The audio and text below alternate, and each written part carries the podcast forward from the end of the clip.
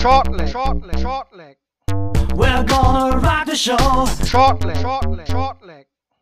Bang your head and let it flow. Short leg, short leg, short leg.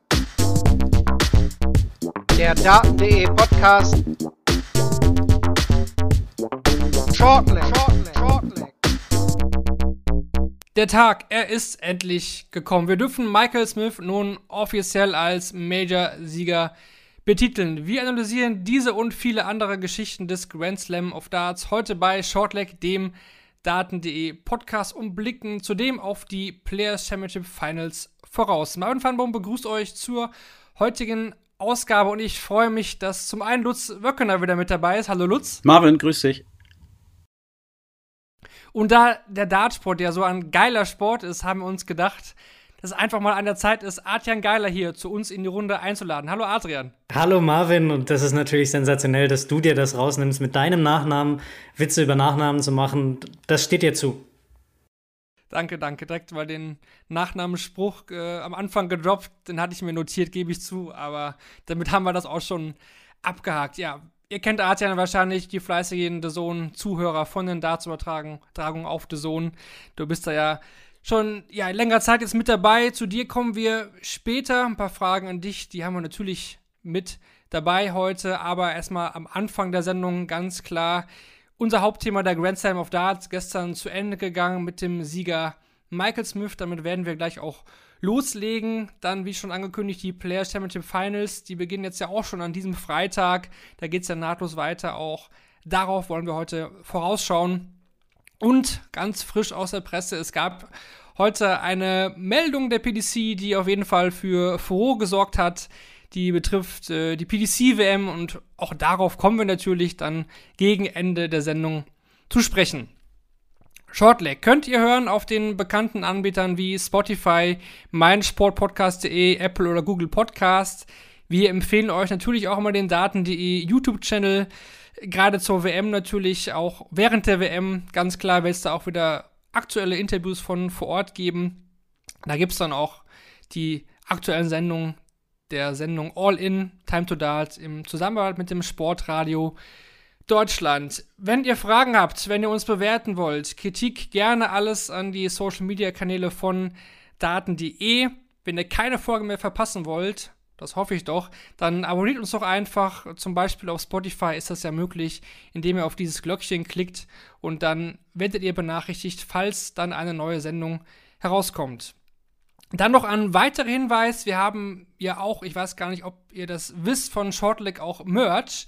Den könnt ihr ganz einfach unter daten.de slash merchandise ja, euch anschauen und hoffentlich dann auch äh, kaufen. Das unterstützt natürlich diesen Podcast, aber vor allem auch die Daten.de Crew, die ja viel größer ist als das, was wir hier immer präsentieren. Ihr wisst das, wir sind ein großes Team mittlerweile. Und äh, auf dieser Seite gibt es in Zusammenarbeit mit dem Partner fundartshirts.de zum Beispiel Tassen oder Shirts. Vielleicht ja auch äh, zu Weihnachten eine ganz coole Geschichte. Und aktuell gibt es sogar mit dem Code BLACK10 bis zum Black Friday auch 10% auf die gesamte Black Edition. Also schaut da einfach mal rein, vielleicht ist ja eine Sache dabei, die euch interessiert. Gut, das dazu. Jetzt kommen wir zum Sportlichen und da haben wir natürlich auch einiges zu bereden. Gestern, wie gesagt, zu Ende gegangen. Der Grand Slam of Darts, die Eric Bristow Trophy und sie geht an Michael Smith. Ich bin ehrlich, ich hatte am Sonntag auf das Line-Up geschaut und ich hatte so ein Gefühl, ich gebe auch zu, Lust, dieses Gefühl, das hatte ich schon öfter. Das ist so ein Gefühl, so, ah, wenn ich mir die Spiele anschaue, das könnte doch jetzt wirklich mal der Tag sein, an dem Michael Smith sich seinen ersten Major-Titel holt. Und Lutz, der Tag ist wirklich gekommen.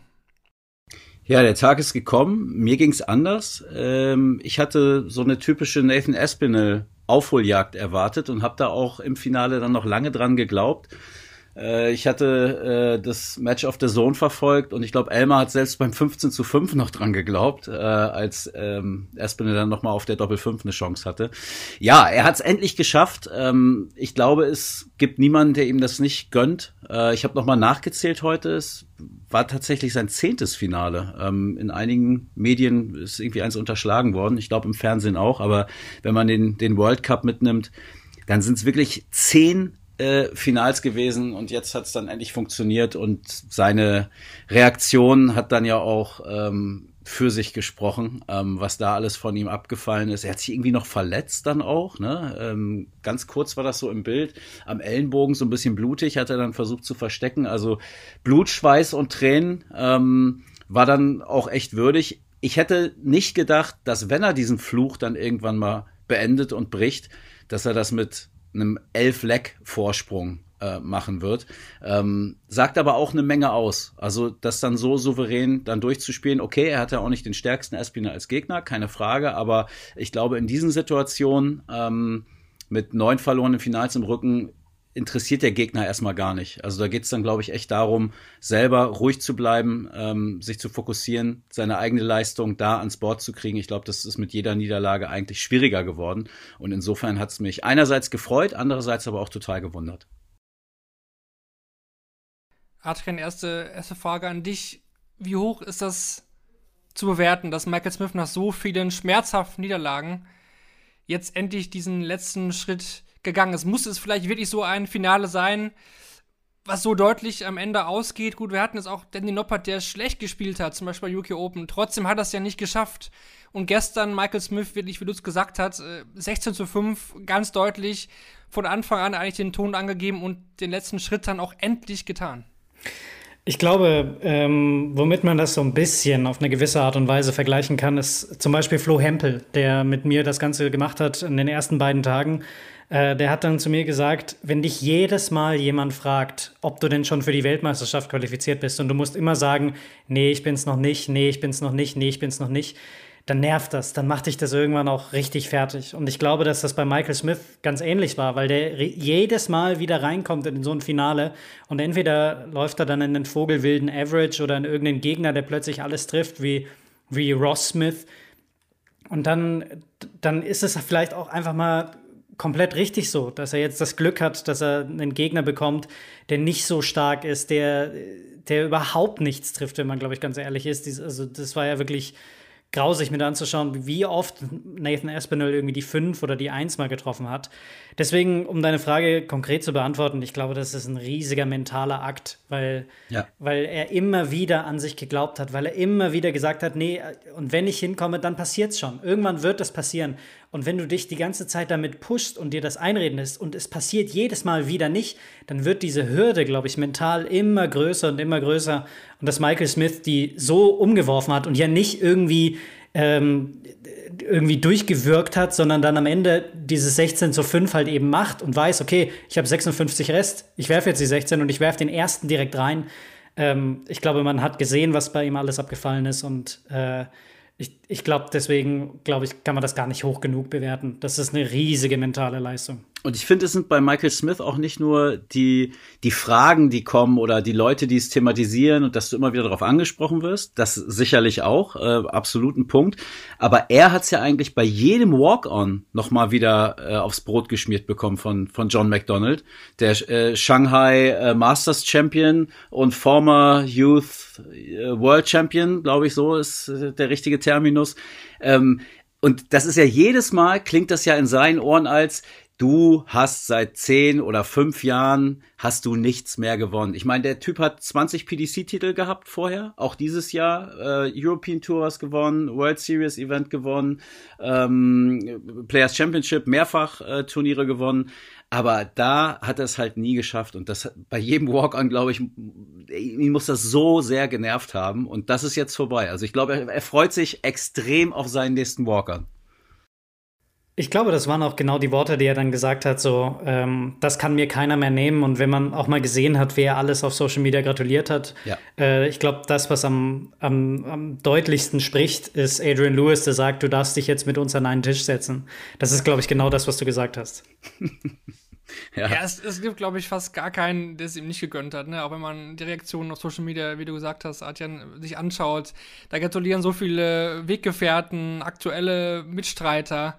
Und Espel hat sich ja auch für ihn mitgefreut. Ist ja dann auch nach dem ja, nachdem die Smith dann da quasi hingelegt hat nach dem Match, hat irgendwie so ein bisschen auf ihn drauf, klar. Ja, aber er muss sich da richtig drauflegen. Dann. ne? Ich finde, er muss da richtig drauf in dem Moment. Da bückt er sich so und denke ich, da habe ich gedacht, jetzt spring doch drauf. Was für ein geiles Bild. Die beiden Arm in Arm am Boden wäre schon ganz, ganz nett gewesen. Aber Espinel fand ich eh überragend. Also dann auch in der Niederlage. Ich meine, der war brutal enttäuscht. Nicht nur, weil er verloren hatte, sondern äh, die Art und Weise auch, also wie er einfach gespielt hat. Äh, da hat wirklich gar nichts geklappt. Adrian hat es ja gerade auch schon gesagt.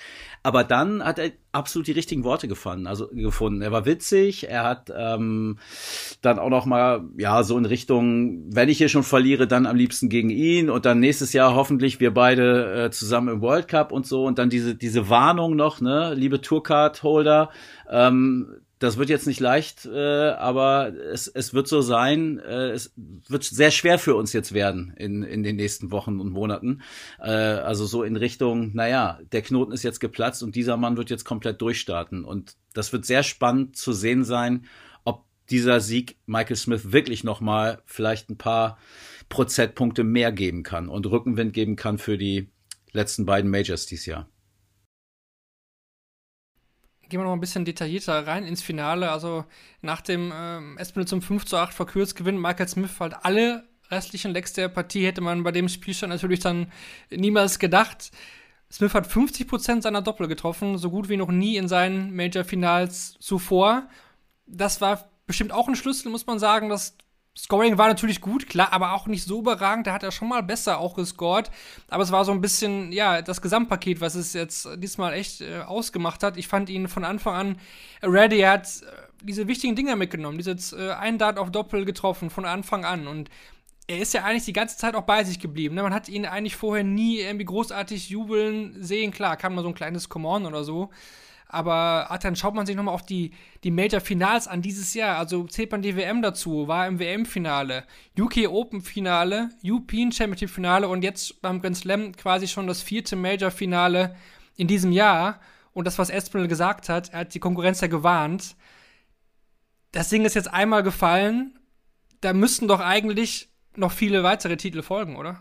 Auf jeden Fall. Also bei dem Potenzial, ähm, was der für eine Scoring-Maschine ist, auch, auch mit genau diesem Jahr, das in diesem Jahr zu schaffen, indem er rund um Budapest zum Beispiel gemerkt hat, dass er zu viel spielt, dass das, dass das nicht so funktioniert, wie er sich das vorgenommen hat, jedes Turnier zu spielen. Dann diese Players Championships, ähm, ich glaube, es war vor, den European, vor der European Championship, als er auf die Doppel überhaupt nichts getroffen hat und dann sogar in Frage gestellt hat, ob er auf Doppel 20, Doppel 10 überhaupt noch weiterspielen sollte oder ob er Doppel 16, Doppel 8 ausprobiert, das dann auch mal für ein Spiel durchzieht und sich da irgendwie durchwühlt und dann im Turnierverlauf einen, einen, einen Modus findet, mit dem er die Gegner dominieren kann. Weil, weil Michael Smith, Flo Hempel, ich zitiere ihn jetzt ein zweites Mal innerhalb von einer knappen Viertelstunde in diesem Podcast, aber der sagt dann immer, der trommelt. Der trommelt, der trommelt, der ballert die Dinger damit rein. Und das ist so spektakulär anzuschauen. Und wenn der ein bisschen bei sich ist, dann, dann marschiert der so brutal in solchen Spielen. Und ähm, dafür ist dieser Titel halt eben noch mal wertvoller. Und schaut man sich den Weg an, Lutz, vom, von der Gruppenphase eigentlich hinweg, dann zum, zum Finale und dann nochmal Nathan Espel, ein guter Freund von ihm, hat ja auch vorm Finale nochmal ein Interview mit ihm gehabt, wo er gesagt hat, ja, das macht es eigentlich nicht einfacher, dass er jetzt gegen Nathan Espinel spielt, aber seine Gruppe war es auch nicht so einfach, ne, hat er alle drei Spiele gewonnen gegen Joe Cullen, Richie Etthaus, Lisa Ashton. Gut, kommt man sicherlich erwarten, dass er da zumindest durchkommt, das müssten seine Ansprüche natürlich auch sein, aber wenn man dann in die K.O.-Runde schaut, also das war einfach kein, keine leichte Geschichte für ihn. Rob Cross 10 zu 8, sage ich noch, okay, Rob Cross war jetzt nicht so bei dem Turnier auf der Höhe. Dann Viertelfinale gegen Joe Cullen, das war ja ultra eng. Ne? Also er spielt ja mhm. wirklich Decider und spielt vorher ein Elver gegen die Darts, um überhaupt den Decider zu erzwingen. Mhm, Auch richtig. das schon, schon stark, mental wirklich 1A und dann gegen Raymond von Barnefeld, gegen die andere Story. Dieses Grand Slam kommen wir gleich natürlich noch zu. Aber auch da, standen viele Zeichen, irgendwie, ja, jetzt zieht Barney das vielleicht komplett durch, ne? Äh, alle Augen waren auf Barney, Barney dreht die Zeit zurück. Also eigentlich das Gesamtpaket von Beginn an bei diesem Turnier hat einfach gestimmt. Ja, ich finde aber, dass er, ähm, du hast das Kallen-Match aufgezählt, das habe ich auch noch so in Erinnerung mit dem Elfdata und dann in die Cider rein und dann cool geblieben und das Ding gezogen. Aber ansonsten ist er, finde ich, so ein bisschen trotz konstant guter Leistung unterm Radar geflogen, weil es halt so unglaubliche andere Spiele gab, die äh, dann den Tagen jeweils ihren Stempel aufgedrückt haben. Also Van Gerven, Josh Rock sicherlich vorne zu nennen. Die Barney Story, äh, unglaubliches Comeback. Alan Suter, fand ich auch äh, sehr überraschend und auch sehr interessant, dem zuzuschauen. Also ähm, ein Mann, der ähm, ja eigentlich immer überrascht hat in den Matches und dann, wenn du dachtest, okay, jetzt ist der Stecker gezogen, jetzt hat er die Chance gehabt. Ähm, ich weiß nicht, ob wir auf Martin Schindler nochmal zu sprechen kommen, aber der hatte seine Chance in seinem dritten Gruppenspiel, hat sie nicht genutzt und danach war der Ofen komplett aus.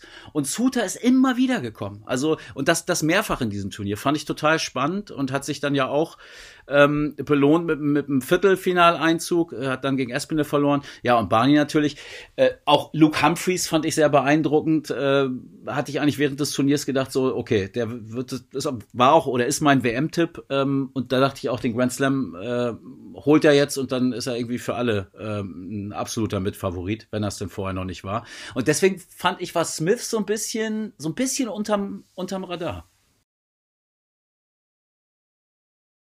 Kann man, kann man sich auch so sehen, ja. Doch, tat ihm vielleicht auch ganz gut, diese Stories nebenbei, ne? Gut, in den ersten Tagen wurde nicht viel über Michael Smith geredet, das stimmt, das ja. stimmt. Der einzige, der einzige, glaube ich, der so ein bisschen über ihn geredet hat und deswegen jetzt auch die Victory Lab auf Social Media dreht, ist Wayne Mardell. Der hat von Anfang an gesagt, dass der wird, der wird das Turnier gewinnen, Freunde. Und hier habt ihr es zuerst gehört. Und deswegen hat er es dann auch immer wieder betont. Also ich glaube auch viele andere Geschichten drumherum, aber spätestens ab dem Halbfinale ähm, wo er, wo er 33 Darts auf die Doppel daneben wirft. Ich glaube, äh, in 25 von 28 Legs Darts aufs Doppel hat. Äh, spätestens da, glaube ich, hat man gewusst, okay, der ist jetzt dran, der, der hat so einen Willen, der beißt sich jetzt da so rein und auch wenn es auf die Doppel nicht funktioniert, dann scoret er halt diesmal richtig hoch und marschiert da rein ins Finale. Also ich hoffe, ich tue Wayne jetzt nicht unrecht. Kann ja sein, dass er wirklich explizit Michael Smith genannt hat als den Sieger vorher, aber ich würde behaupten, dass Wayne Mardell in zehn Minuten mindestens drei Namen nennt, die tremendous players. And really, he can win this. Also weiß ich jetzt nicht, wie es in dem Fall war. Kann auch sein, dass er sich mal festgelegt hat, ne? Aber ansonsten äh, droppt er ja gern mal ein paar Namen und äh, feiert sich dann am Ende, dass er, dass er den richtigen getroffen hat. Aber kann sein. Kurz vielleicht noch zum Finalisten Nathan Espinel. Finale hatten wir gesagt, ja, ein schwaches Spiel erwischt, da ist eigentlich von Anfang an nichts wirklich gelaufen. Aber auch dessen Jahr ist er wirklich stark. Eine World Matchplay, Viertelfinale. Dann haben wir World Grand Prix Finale, kommt da fast nochmal mit dem riesen Comeback um die Ecke gegen Michael van Gerben. Jetzt Grand Slam Finale, wenn man schaut, wo kommt der eigentlich her dieses Jahr, ne, hatte dann diese Operation und äh, man wusste nicht so wirklich, findet er überhaupt nochmal zurück zu seiner alten Stärke und Lutz, wir können es wirklich festhalten, das hat er definitiv. Ja. Und ist er für dich vielleicht auch bei, der, bei WM lief es auch immer gut. Ist er für, für dich da auch wirklich einer der ganz heißen Kandidaten? Ich für mich ist er das eigentlich immer, so seit, seit Mitte des Jahres. Und wir hatten jetzt in den letzten, weiß nicht, so drei, vier Monaten gefühlt zumindest, so viele Comeback-Matches von Nathan Aspinall. Also ist ja auch mittlerweile, glaube ich, hier in Deutschland absoluter ähm, Publikumsliebling. Ähm, ich kenne niemanden, der den irgendwie nicht mag oder der, der den doof findet. Ähm, kommt überall gut an, macht das gut, verkauft sich gut, ist auch ein bisschen gereift, spielt auch seine Rolle, ähm, weiß das auch, fühlt sich da auch sehr wohl drin und es macht einfach unglaublich Spaß, ihm zuzugucken. Du musst ihn halt echt bis zum letzten Dart äh, auf, auf dem Zettel haben und der hat, glaube ich, dadurch auch so viele ja, so, so viel Erfahrung gesammelt und so viel positive Beispiele bekommen, dass es sich einfach lohnt, ähm, ja, dass, dass das ihn, ihm in dem einen oder anderen Match auch über eine längere Distanz und da spricht dann der Set-Modus auch wieder für ihn, glaube ich, ähm, dass man ihn da auf dem Zettel haben muss und äh, ja, würde ich auf jeden Fall in den engeren Favoritenkreis mit, mit reinnehmen zur, zur WM, ja. Und vielleicht ist jetzt eine neue Serie gestartet worden. Ne? Das hat er selber, glaube ich, auch gesagt, wenn ich ihn richtig verstanden habe in dem Interview ähm, nach, nach dem Finale. Ne? Äh, zehn verlorene äh, Major-Finals oder neun verlorene Major-Finals von Michael Smith sind Geschichte. Er hat jetzt zwei äh, in, in Folge. Ähm, ja, aber hoffen wir mal nicht, dass es so weit kommt. Dann lass uns doch über die zweite riesige Stories dieser vielen, vielen Geschichten von Wolverhampton reden, Adrian. Und da geht es natürlich um Raymond van Barneveld. Über den Qualifier reingekommen und wir hatten in der letzten Sendung hier mit Kevin, ich und Kevin hatten nochmal die ersten beiden Gruppenspieltage ja schon besprochen. Und ja, da war es okay. Bayern hat die ersten beiden Spiele gewonnen, der hat Gavin Price geschlagen. War da schon eine coole Sache. Hat man ihm nicht zugetraut. Und dann haben alle gesagt, und ich nehme mich absolut mit dazu, naja, das ist das Best of Nine. Ne, hat er dann drei Spiele gewonnen. Jetzt geht es aber auf die ganz äh, langen Bretter und da wird er einfach nicht mehr auf Dauer mithalten können. Dann schlägt dann noch Simon Whitlock, dann sage ich auch noch, okay, machbar. Ne? Nostalgie-Match, Simon Whitlock gegen Raymond van Barneveld, so aus früheren Zeiten, kann er gewinnen. Aber dass er dann Gavin Price, der Best of 31, nochmal besiegt, zum zweiten Mal bei diesem Turnier. Also, also ich bin immer noch sprachlos, muss ich ehrlich sagen, weil das habe ich wirklich nicht, das habe ich einfach nicht kommen sehen. Nee, ich auch nicht. Also mit, vor allem, weil er ja auch immer jemand war bei Weltmeisterschaften früher, der immer noch mal irgendwas gebraucht hat, der äh, Traubenzucker nehmen musste, der, wo du ihm angesehen hast, wie lange das Spiel dauert gerade. Und dass der dann gegen Gervin Price, der, den, den du ja auch nur besiegst, wenn, wenn du ihn besiegst, also wenn du nicht nur dein Spiel spielst, sondern ihn auch noch irgendwie äh, leise stellst, so dass er keine Emotionen rausbringt und dass Barney mit dieser neuen Erfahrung nach seinem Comeback das so abliefert und in, in den wichtigen Momenten so da ist, habe ich auch nicht erwartet. Über die Distanz die ganze Zeit so da zu sein, ähm, war schon für mich überraschend. Er er trainiert deutlich stärker, glaube ich, noch als früher. Weswegen, glaube ich, dieser, dieses Gefühl, das man hatte bei ihm früher, oh, jetzt wird es aber ein bisschen eng, oh, jetzt schaut er müde aus, vielleicht nicht mehr so krass ist. Ich habe auch das Gefühl, dass er ein bisschen abgenommen hat. Ähm, ich glaube, er geht es ein bisschen professioneller an als über viele Jahre seiner Karriere. Und das schlägt sich dann über längere Distanzen Gott sei Dank auch ähm, aus, sodass er äh, in diesem Viertelfinal-Match zur Stelle war, wenn er zur Stelle sein musste.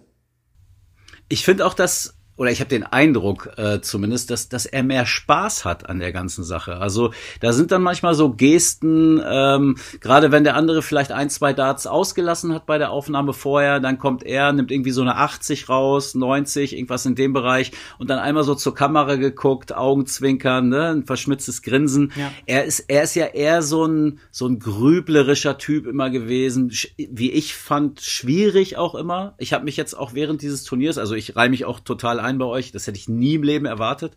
Ähm, so wie Marvin auch gerade gesagt hat, okay, Gruppenphase, ja, das kann mal passieren, aber dass das dann so weit geht, hätte ich echt nicht gedacht. Und ich habe mich erinnert an eine Szene bei der letzten WM in London, kleiner Medienraum, vier, fünf Journalisten, er vorne, zehn Minuten sind um, alle Fragen waren drei und viermal gestellt, es war komplett durch und der redete und redete und er hatte so einen Redebedarf und erzählte dann aber irgendwann Sachen, wo ich dachte und dann auch so ein paar Kollegen angeguckt, so was ist, das ist jetzt ist er völlig durchgedreht, also so ein bisschen entrückt war er immer schon mal, dass man sich so gefragt hat, was erzählt denn der da jetzt? Und der hat uns da erzählt, dass er sich sicher ist, ich glaube, ich habe es auch schon mal in dem Podcast hier irgendwann erzählt, äh, ich glaube sogar während der WM damals, dass er sich sicher ist, dass er noch mal Weltmeister werden kann. Und äh, da hatte er ich glaube, ein Spiel gewonnen. Bin ich mir jetzt auch nicht ganz sicher, aber es muss sehr, sehr früh im Turnier gewesen sein. Ähm, und das habe ich für völlig blödsinnig gehalten und habe mich eigentlich auch die, das ganze Jahr über bestätigt gefühlt. Also, dass er da einfach, der kann nicht loslassen und es ist jetzt schwierig, wenn du um die Position 40, 50 stehst und früher halt Weltmeister warst. Naja, und habe das damit so irgendwie äh, abgetan. Aber wenn man das jetzt gesehen hat, muss man zu dem Schluss kommen, der Mann hatte vielleicht recht und es ist echt vielleicht alles möglich, weil er irgendwie seine Einstellung zu dieser ganzen Sache geändert hat, ich, ich weiß es nicht. Aber auf mich wirkt er auf jeden Fall auch lockerer. Ja, frischer. Und ich glaube, dass dieser Punkt, den du gerade ansprichst, dieses, diese Liebe zum Sport, er sagt nach diesem 5 zu 4 gegen Gervin Price im, am zweiten Spieltag der Gruppenphase des Grand Slams. Ja, er hat sich gerade für das Achtelfinale qualifiziert, aber er sagt, das ist das beste Spiel meines Lebens. Und er hat ja offen, offensichtlich schon so viele große Spiele in seiner Karriere schon gehabt.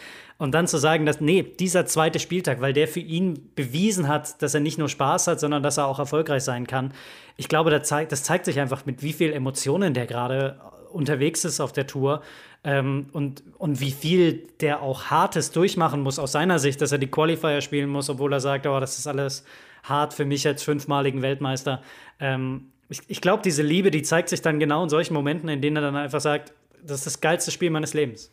Ja, aber es ist natürlich auch immer bei ihm Pathos dabei, ne? Das ist echt so sein Ja. zweiter Vorname ein bisschen. Auch die, diese Geste, ich finde, manchmal passt sie, sich dann hinzustellen, ne? Den Kopf in den Nacken zu legen, Arme ausgebreitet. Wenn er das in der Ahoy Arena in Rotterdam macht, okay, das passt irgendwie.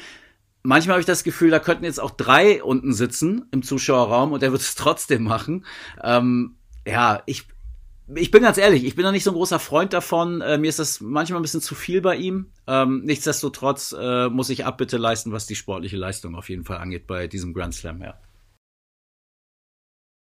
Auf mich macht das irgendwie so der Eindruck, dass es wirklich so der zweite Frühling ist. Ne? Ich glaube auch, dass da echt viel, ich würde es nicht unterschätzen, auch an seiner Frau liegt. Die sind ja mittlerweile auch verlobt. Also er schwärmt ja auch von, von seiner Julia die ganze Zeit ne? und guckt auch immer runter zu ihr und äh, ja, aber das Gefühl, dass ihn das auch so ein bisschen auch nochmal anspornt. Ne? Und wir wissen ja, Barney, der braucht die große Bühne. Ne? Also der will Ja. natürlich im Rampenlicht stehen. Der hat keinen Bock auf Qualifier, auf Pro Tour. Das, das hat er nicht nötig aus seiner Sicht auch. Das so denkt er auch. Ne? Er denkt ja auch wirklich, und das hat er ja oft genug gesagt, so als fünfmaliger Weltmeister, wo muss ich denn so einen doofen Qualifier spielen? Ich soll es doch eigentlich gesetzt sein mit meiner Vita. Das ist ja wirklich seine Denke. Das hat er es hier wiederholt geschafft. Ja, das letztes Jahr ja auch schon geschafft im, im Qualifier. Und dann, dann haut er sowas rein. Vor allen Dingen ist es ja auch in der letzten Zeit oft gewesen, dass er dann irgendwann ja schon auch in Matches irgendwann aufgegeben hat. Da gab es dann auch so bei der WM, dann hat man mit doppelten Beine gesehen, ja gut, Ja. dann ist es halt nicht mehr. Und gegen Gerben Price hätte er allen Grund dazu gehabt, zu sagen, okay, es waren jetzt hier tolle Gruppenspiele und Simon Whitlock habe ich auch noch geschlagen. Aber das 3 zu 8 hier gegen, gegen Gerben Price, das, das drehe ich nicht mehr. Und da gewinnt er sieben, sieben Lecks in Serie gegen Gerben Price. Das muss man sich erstmal äh, vorstellen, wirklich. Checkt dann am Ende 71 Punkte ganz stark zum 15 zu 13. Ja, und zieht dann echt im Halbfinale ein. Und da kämpft er ja auch nochmal, ne? Er, er kommt da rein und verliert die erste Session gegen Michael Smith zu 0. Und nach vier Sessions steht es 10-10. Und auch da war mehr drin. Ne? Er vergibt drei Darts zum 13-13. Und wenn das doof läuft, dann ähm, ja, gewinnt Smith das nicht. Wir haben nicht die Smith-Story und vielleicht haben wir wirklich einen Barney, der hier den Grand Slam wieder gewinnt. Ja, also, also nochmal bei, bei Michael Smith im Halbfinale, der wirft 33 Darts auf die Doppel komplett daneben und hat wirklich viele, viele Situationen und spielt trotzdem 104 im Average. Also wie gut war der bitte in diesem Halbfinale im Scoring und hat äh, Barney immer mit 10 Punkten im, im, im Average-Vorsprung do dominiert und ich glaube, Barney hätte wahrscheinlich die anderen beiden geschlagen im Halbfinale, wenn die so mit ihren Leistungen gespielt hätten, weil Barney mit dem Timing da war. Aber dieser Michael Smith, glaube ich, dann einfach zu stark war im Scoring und dann schlussendlich sich so viele Chancen auf die Doppel erspielt hat, dass er gar nicht mehr daneben werfen konnte. Dann denke ich, das genug zu, zu Barney. Wer da aber noch Interesse hat, äh, die letzte Folge von All In mit Kevin Barth, der heute nicht hier mit dabei ist, äh, die beschäftigt sich nochmal ganz stark mit Barney. Da wurde der Fokus ähm, wirklich auf den fünfmaligen Weltmeister gelegt. Also wer da nochmal auch Kevins Einschätzung, auch als offener Barney-Fan, ja, seit Jahren, ähm, ja, da hören möchte, hört da mal rein. Da hatten die YouTube-Channel, ja, ist eure Adresse dafür. Sicherlich da nochmal auch etwas ausführlicher zu Barney. Wir kommen nämlich zu einer weiteren Geschichte. Ja, es ist eine Geschichte, es war zumindest für mich, auch wenn wir so viele krasse Matches hatten, für mich war es das beste Match dieser, dieser Grand Slam-Ausgabe und zwar das Achtelfinale zwischen Josh Rock und Michael van Gerven. Ähm, Lutz, du hast es ja vorhin schon kurz ange, angeteasert. Ähm, ja, Michael van Gerven gewinnt dieses Spiel und das muss ich erstmal sagen, ist eigentlich unglaublich, dass er dieses Spiel gewinnt. Josh Rock wirft den neuen Data, wir haben ihn ja auch schon hier ja, vom, vom Papst ölen lassen, würde ich fast sagen. Aber die Ölung war nicht mehr weit weg nach diesem Spiel, oder? Ja, und die Ölung hat auch nicht darüber hinweggeholfen, dass der Knöchel danach ganz schön wehtat, ne? Ähm, er hat sich dann ja bei seinem Jubel, das kommt ja auch noch dazu, ne? Also dieses, dieses ganze Match, also im, im Vorfeld alle gesagt, das wird der absolute Kracher. Und oft ist es dann ja so, dass es dann doch am Ende äh, das Produkt nicht ganz hält, was, was vorher versprochen wurde. In dem Fall glaube ich, hat es nochmal alle Erwartungen übertroffen. Und dann legen die so krass los, also gleich im ersten Leck, dann, dann Van Gerven, ich weiß nicht, wie viel Darts waren's, elf? Zwölf? Ich habe auf jeden Fall einen ganz starken Beginn noch so im Kopf. Äh, und dann kommt ja gleich im zweiten Leck der, der neuen Data. In, also er ist das erste Mal da oben auf dieser großen Bühne gegen Van Gerven und dann spielst du im zweiten Leck einen neuen Data, dann verletzt du dich noch und hast damit in den nächsten Lecks auch noch mitzukämpfen. Also da waren so viele Geschichten drin und das Niveau bleibt trotzdem so brutal hoch ähm, und ja, am Ende Van Gerven, der äh, ja, glückliche Gewinner will ich nicht sagen, weil einen glücklichen Gewinner hätte es in diesem Match eigentlich gar nicht geben können, weil sie es beide brutal verdient hatten. Ähm, vielleicht der Ticken Erfahrung, der sich dann durchgesetzt hat. Aber das war wirklich ganz große Werbung für den Dartsport. Es waren, es waren 12 Data von Van Gerven, 124er Finish. Ähm, Im ersten Leg, da? Mit, genau, im ersten ja. Rock hat ja, 180 geworfen, um sich 24 Rest zu lassen. Ja. Dann eben der neuen Data von Josh Rock, aber auch da wirft Van Gerven 180 und ist nach neun Darts auf 86 Rest. Also äh, unfassbarer Start. Aber ich fand's, ich, nee, überraschend ist nicht das richtige Wort, aber ich fand es trotzdem sehr bemerkenswert, wie Michael van Gerven diesen Gegenwind standgehalten hat. Für mich war Michael van Gerven nach diesem Spiel, auch wenn das vorher auch schon war, eigentlich der Top-Favorit auf den Grand Slam-Sieg. Weil wer so viel Druck bekommt, und auch mit der Story hinterher, also Van Gerben spielt hier 107,71, Rock 103,93, also absurd bei Best of 19, das ist äh, die alleroberste Schublade. Aber dann Adrian gegen Luke Humphreys, eine Runde später, war es eher wieder so der Van Gerven aus den letzten Jahren, der diese Konstanz dann irgendwie in so einem Turnier nicht hat und wieder anfällig war, ganz viele Doppel verpasst und dann auch ja relativ deutlich rausgeht gegen Luke Humphreys. Ja, äh, ich finde, ähm, ich gehe nicht mehr in ein Turnier und bin mir sicher, dass Michael van Gerven es gewinnt, sondern seit, seit diesem Jahr, seit letztem Jahr traue ich es vielen Spielern zu, in der ersten Runde Michael van Gerven zu überraschen und rauszunehmen und, und dass sein Turnier einfach relativ schnell vorbei ist. Ja. Ähm, es ist, es ist komisch, also wenn man sich auch mal seine, seine Statistiken auf die Doppel anschaut, da ist er deutlich schlechter als letztes Jahr. Ähm, da hat er, glaube ich, so drei, vier Prozentpunkte verloren äh, was, was ja dann über die Anzahl der Spieler einfach schon gewaltig sein kann. Ähm, er ist einfach nicht auf diesem ganz hohen Niveau konstant. Und das ist natürlich Meckern auf allerhöchstem Niveau, weil der Typ, ich glaube, ich habe es irgendwann in der Vorbereitung auf den Grand Slam mal rausgesucht, der war 2016, 2017 schlecht, schlichtweg unplayable. Also der hatte ja über 100 im Average gespielt und 47 Prozent auf die Doppel gehabt. So, wie willst du gegen den spielen? Und das ist halt das Niveau, das er, glaube ich, von sich erwartet und das Niveau, was auch jeder andere von ihm erwartet. Und das hat er momentan nicht und damit gehört dazu normalen Spielern. Und deswegen, glaube ich, kann man nicht mehr sagen, nur weil er, weil er jetzt äh, weil der Name Michael van Gerven auftaucht, dass er sofort gewinnt.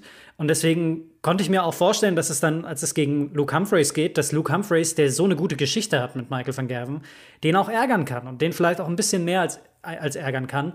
Ich, ich habe aktuell auf, ohne dass ich das final begründen kann, auch wenn ich jetzt ein paar Statistiken äh, runtergebetet habe, ich habe bei Michael van Gerven nicht mehr das Gefühl, dass er, dass er der, der krasse Dominator ist, der alles wegpustet. Nee, ich finde, das ist ja schon lange nicht mehr. Also ähm, ich, ich fand sogar, dass die, die Kurve jetzt eher in diesem Jahr wieder, wieder aufwärts gegangen ist. Also diesen Nimbus, den ist er total losgeworden, eigentlich seit seinem Wechsel zu Winmau. Ähm, fällt ja so ein bisschen zusammen und dann auch die Pandemie hat er auch als Grund angeführt damals. Ähm, da hat er diesen Nimbus komplett verloren und ich finde, wir haben im Darts jetzt eine Situation seit ja, vielleicht einem Jahr und jetzt noch ein bisschen verstärkt so über die Saison, dass das ein Pool von 10, 12, 15 Spielern ist bei jedem Turnier, die das, wo du dich am Ende zumindest nicht wunderst, ähm, wenn, wenn einer von denen durchgeht. Und ich finde, Van Gerben ist einer von denen. Ähm, ja. Und zuletzt wieder mit einer höheren Chance, das Turnier zu gewinnen, weil er, fand ich, schon ein bisschen stabiler geworden ist. Aber natürlich hast du recht, wenn du die Jahre 16, 17 nimmst, ähm, das ist ja auch, das, das kannst du ja auch nicht nochmal machen. Also über so eine Zeitspanne auch so deine Sportart zu dominieren, das war ja unfassbar. Also da, da wird er auch nicht wieder hinkommen. Dafür ist auch die Spitze breiter geworden einfach, ähm, dass das, glaube ich, auch so nicht mehr, nicht mehr möglich ist. Ich glaube aber auch, dass früher wahrscheinlich, also da waren ja auch Spieler mit dabei, die es problemlos konnten, aber dass dann irgendwie glaube ich, der Respekt noch da war, auch vielleicht noch vor zwei Jahren, dass du dir dachtest, okay, irgendwann kommt er wieder zurück. Und jetzt gibt es so viele Beispiele in diesem Jahr, in denen du merkst, okay, anscheinend, anscheinend können mehr Leute den schlagen, dass, Ja. dass glaube ich, auch Spieler nicht mehr reingehen und sich denken, okay, jetzt wird die Halle grün, shit, shit, shit, Ja. der Van Gerven kommt, sondern Ja. dass sie sich denken, okay, vielleicht hat er heute so einen Tag erwischt, wo er nur, nur 30 Genau. Prozent auf die Doppel hat. Du hast halt Vorbilder, ne, als Gegner. Also, ähm, Ja. und ich glaube, dass das in, in diesem Sport, wo wirklich Millimeter und vielleicht auch die, die, die Geschwindigkeit deines Herzschlags oder das kann ja alles so viel verändern. Ähm, da spielt das eine große Rolle. Also Van Gerven hat das, was du gerade sagtest, ganz bestimmt in der Vergangenheit ganz, ganz viele Matches gewonnen, weil der Gegner auf die Bühne gekommen ist und wusste oder meinte zu wissen, dass er ohnehin keine Chance hat heute ähm, gegen ihn. Oder auch in engen Situationen, dass du dir dann sagst, ja gut, bringt jetzt eh nichts, weil jetzt kommt der, der Irre gleich wieder und da ballert er mir einen rein, dann ist sowieso vorbei. Also bin ich total bei dir. Sehe ich, sehe ich auch so, ja. Und da, das ist nicht mehr da. Das ist nicht, dafür hat er einfach zu viele Matches in den letzten Jahren verloren, äh, auch in, in früheren Runden schon. Ähm, und aus seiner Sicht nochmal gesprochen, ich glaube, dass früher bei so einem Turnier, nehmen wir jetzt mal den, den Grand Slam, da hast du drei Gruppenspiele, Achtel, Viertel, Halb und Finale, sieben Matches. Da haben dir vielleicht mal drei oder vier Matches gereicht, wo du deine, deine Top-Leistung abrufen mu- musstest. Äh, Und das musst du jetzt, beim Grand Slam sind es vielleicht nicht sieben, aber äh, sechs Matches, denke ich mal, du kannst nicht nachlassen, dann wird es nicht reichen. Ähm, und die meisten Ergebnisse sind ja auch recht eng gewesen. Ähm, das kommt natürlich auch nochmal dazu, weil das hat auch Espinel jetzt nach dem Finale nochmal gesagt. Ne? Leute, ihr wisst überhaupt nicht, wie schwer das ist. Und hat dann zwei Sachen genannt. Einmal Michael Smith zu sein mit dieser äh, negativen Serie und dann immer noch schön auf die, auf die Fresse zu kriegen in, in den sozialen Netzwerken. Äh, aber auch dieses, sich jedes Mal wieder da zu fokussieren, sich, Ja. sich zu motivieren und jedes einzelne Match wirklich äh, durchzuspielen professionell. Das kann ich mir vorstellen. Das ist, das ist ganz bestimmt nicht leicht, ja. Übrigens auch ein Satz, den Raymond van Barneveld mal gesagt hat, dass er gesagt hat, äh, normalerweise hast du früher ab dem Viertelfinale dein A-Game gebraucht oder dein Genau, B-Game genau halbwegs gebraucht. ja. Und das geht halt jetzt nicht mehr, weil dann läufst du plötzlich in der ersten Runde in David Evans rein, der plötzlich irgendwie ein 105er Average spielt und du kannst halt raus sein. Genau. Gerade bei diesem kurzen Format dann auch noch, ne? Das kommt dann auch nochmal dazu.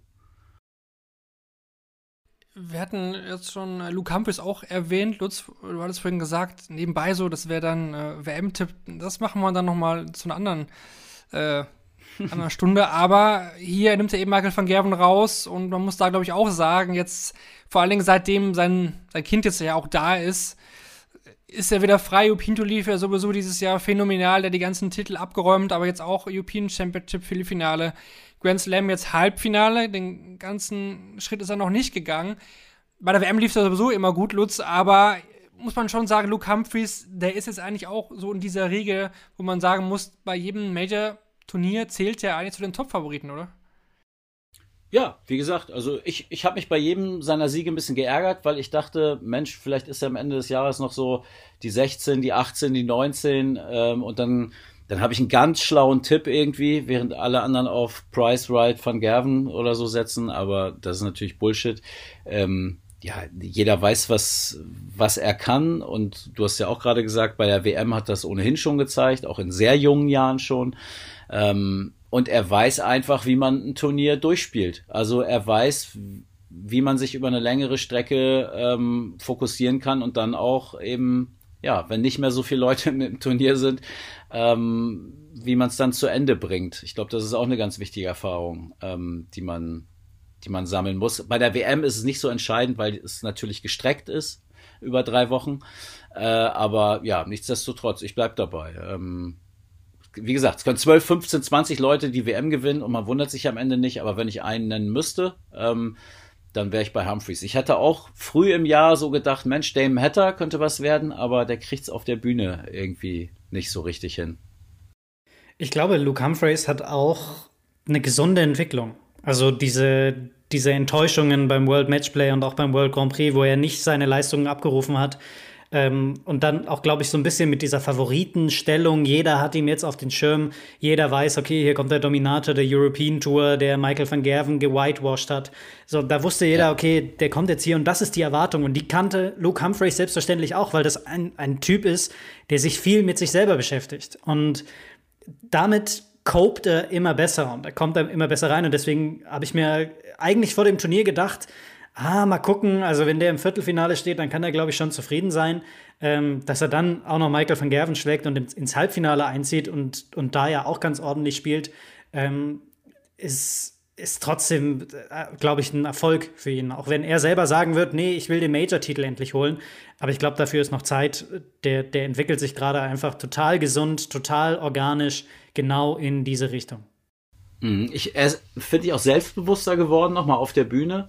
Ähm, ich weiß nicht, ob es nach dem Achtelfinalsieg war oder nach dem Viertelfinale gegen Van Gerven, wo er gesagt hat, wenn ich das Turnier gewinne, dann widme ich es meinem Vater. So, das ist ja auch, also das macht man ja eigentlich nicht, dass man dann über ungelegte Eier schon redet, aber er hat da völlig frei drüber, drüber gesprochen. Was ja. ich so ein bisschen, oder wo ich vorher ein bisschen Angst habe, was ich ihm nicht wünschen würde, seine Krankheit, er hat ja psychische Probleme, irgendwie Depression, glaube ich, so in die Richtung. Ich will jetzt nichts Falsches sagen, aber ähm, da war immer mal was, was dann auch behandelt wurde und äh, worum er sich sehr intensiv gekümmert hat. Und sowas kann natürlich, äh, wenn, wenn sich der Druck verändert, ne, ähm, wenn, wenn sich das nicht mehr so gut anfühlt für ihn auch, warum auch immer, dann kann sowas natürlich auch mal wieder umschwenken. Und das wäre natürlich sehr, sehr schade und traurig. Also ja. deswegen hoffe ich bei ihm immer, dass er da stabil bleibt, dass er das im Griff hat, ähm, dass er das auch weiter ähm, ja ärztlich irgendwie so ein Monitor Monitoring hat, irgendwie das ne, weiter beobachten lässt und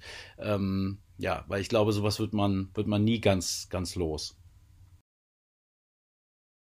Kleiner Einschub noch, weil ich es vorhin vergessen hatte, äh, zu Barney, der wird nämlich aktuell bei der WM an 32 gesetzt, also ganz knapp gesetzt. Dahinter ist Adrian Lewis, also es entscheidet sich auch jetzt dann bei den Player Championship Finals, wer dann da Ende als Gesetzter in die WM geht und wer nicht. Also das nochmal als kleiner Sidefact am Rande. So. Ja, passt, passt ja, was du vorhin gesagt hast, ne? Adrian Lewis, willkommen am Tisch, aber am WM-Tisch der Gesetzten ist äh, Jackpot dann nur Platz zwei im Moment nicht. ja, also sitzt neben dem Tisch.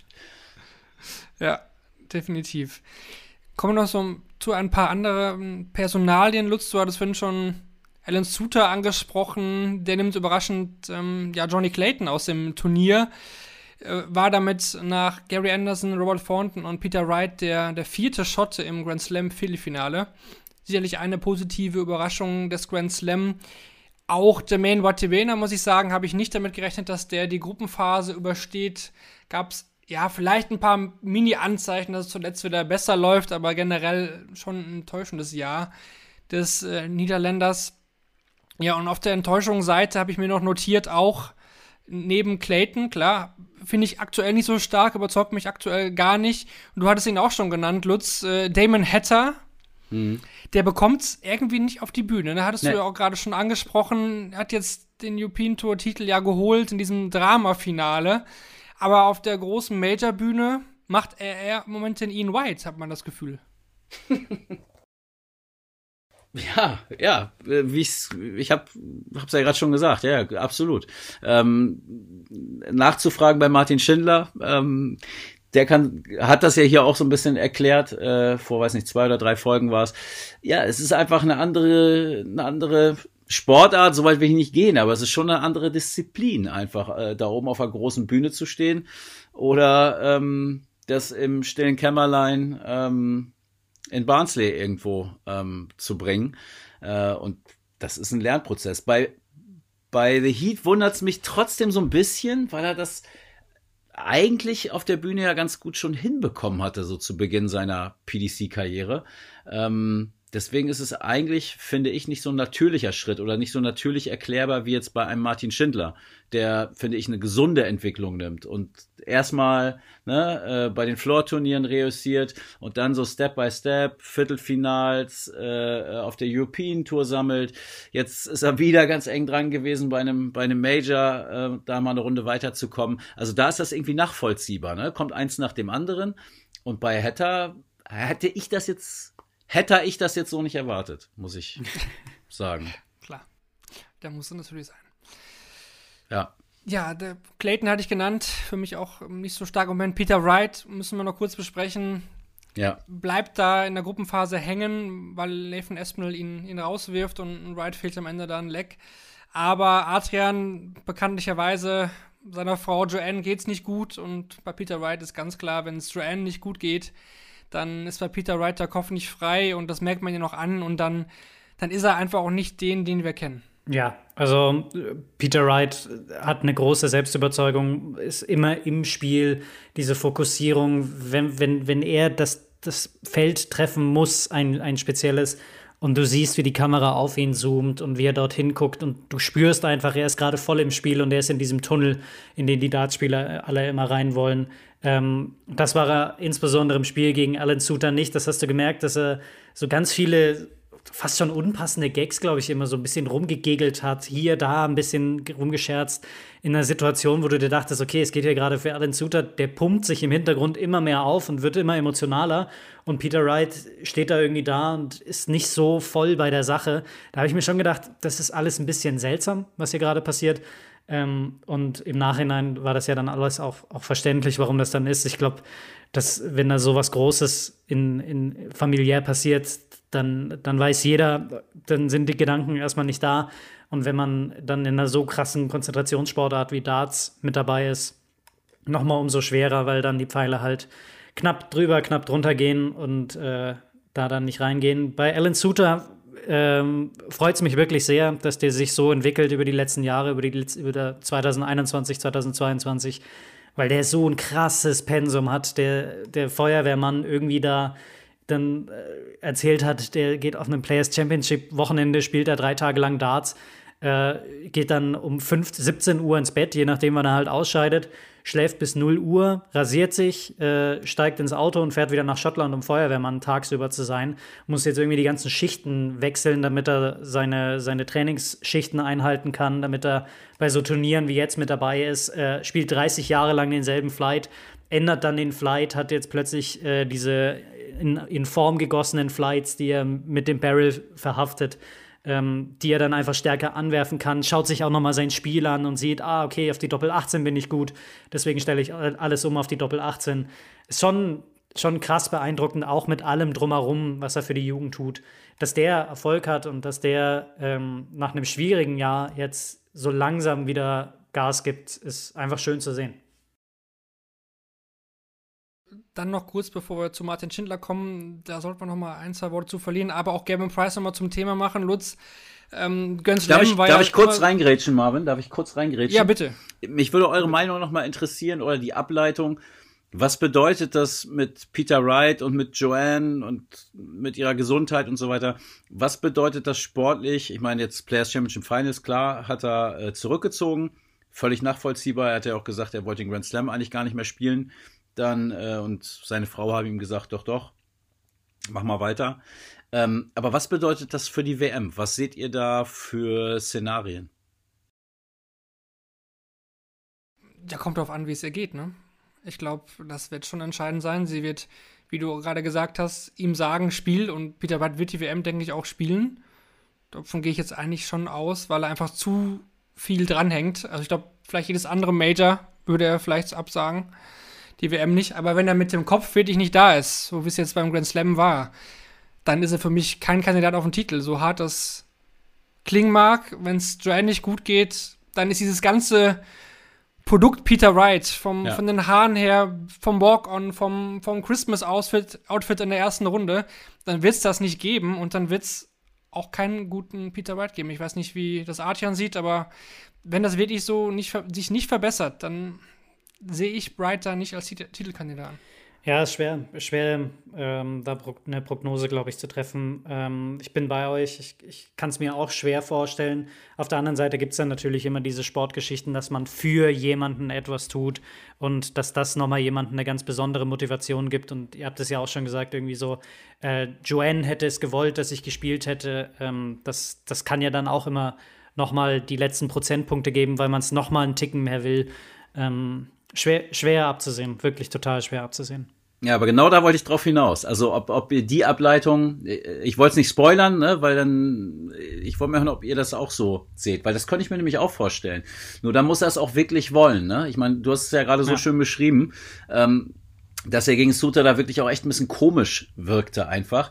Und so funktioniert es natürlich nicht. Also dann muss ich auch versuchen, dem Wunsch meiner Frau dann in dem Fall wirklich zu entsprechen und das irgendwie als ein tiefen Herzenswunsch zu haben, in mir zu haben, dann diesen Titel ähm, ihr dann mit nach Hause zu bringen oder, oder wie auch immer. Ähm, aber klar, ist sowieso alles Spekulatius. Mich hat nur mal interessiert, ob ihr da überhaupt irgendwelche Folgen und wenn ja, in welche Richtung seht. Aber ja, da werden die Aber er nächsten war ja auch Wochen. selten gut, wenn, wenn sie nicht da war. Absolut, Also, absolut. ne? Ja, wenn sie ja. nicht in der Halle ist, wenn sie das, äh, sie hält, also sagt, er sagt ja nicht umsonst, sie ist der Boss. Es ist ja wirklich so. Ja, ne? Sie das macht ist so- Medien, sie hält nur alles raus. Das, klar ist das alles auch Teil des Produkts. Sie hat Snakebite erfunden. Also ohne sie wäre Peter nicht ähm, einmal sportlich so gut geworden und auch finanziell hätte er nicht so profitiert. Er wäre nicht dieser, dieser bunte Hund, dieser bekannte, ähm, ja, auch als er noch nicht Weltmeister und Nummer eins war, bekannte Spieler äh, geworden, der er ist. Und ich glaube auch, dass er dieses ganze Paket,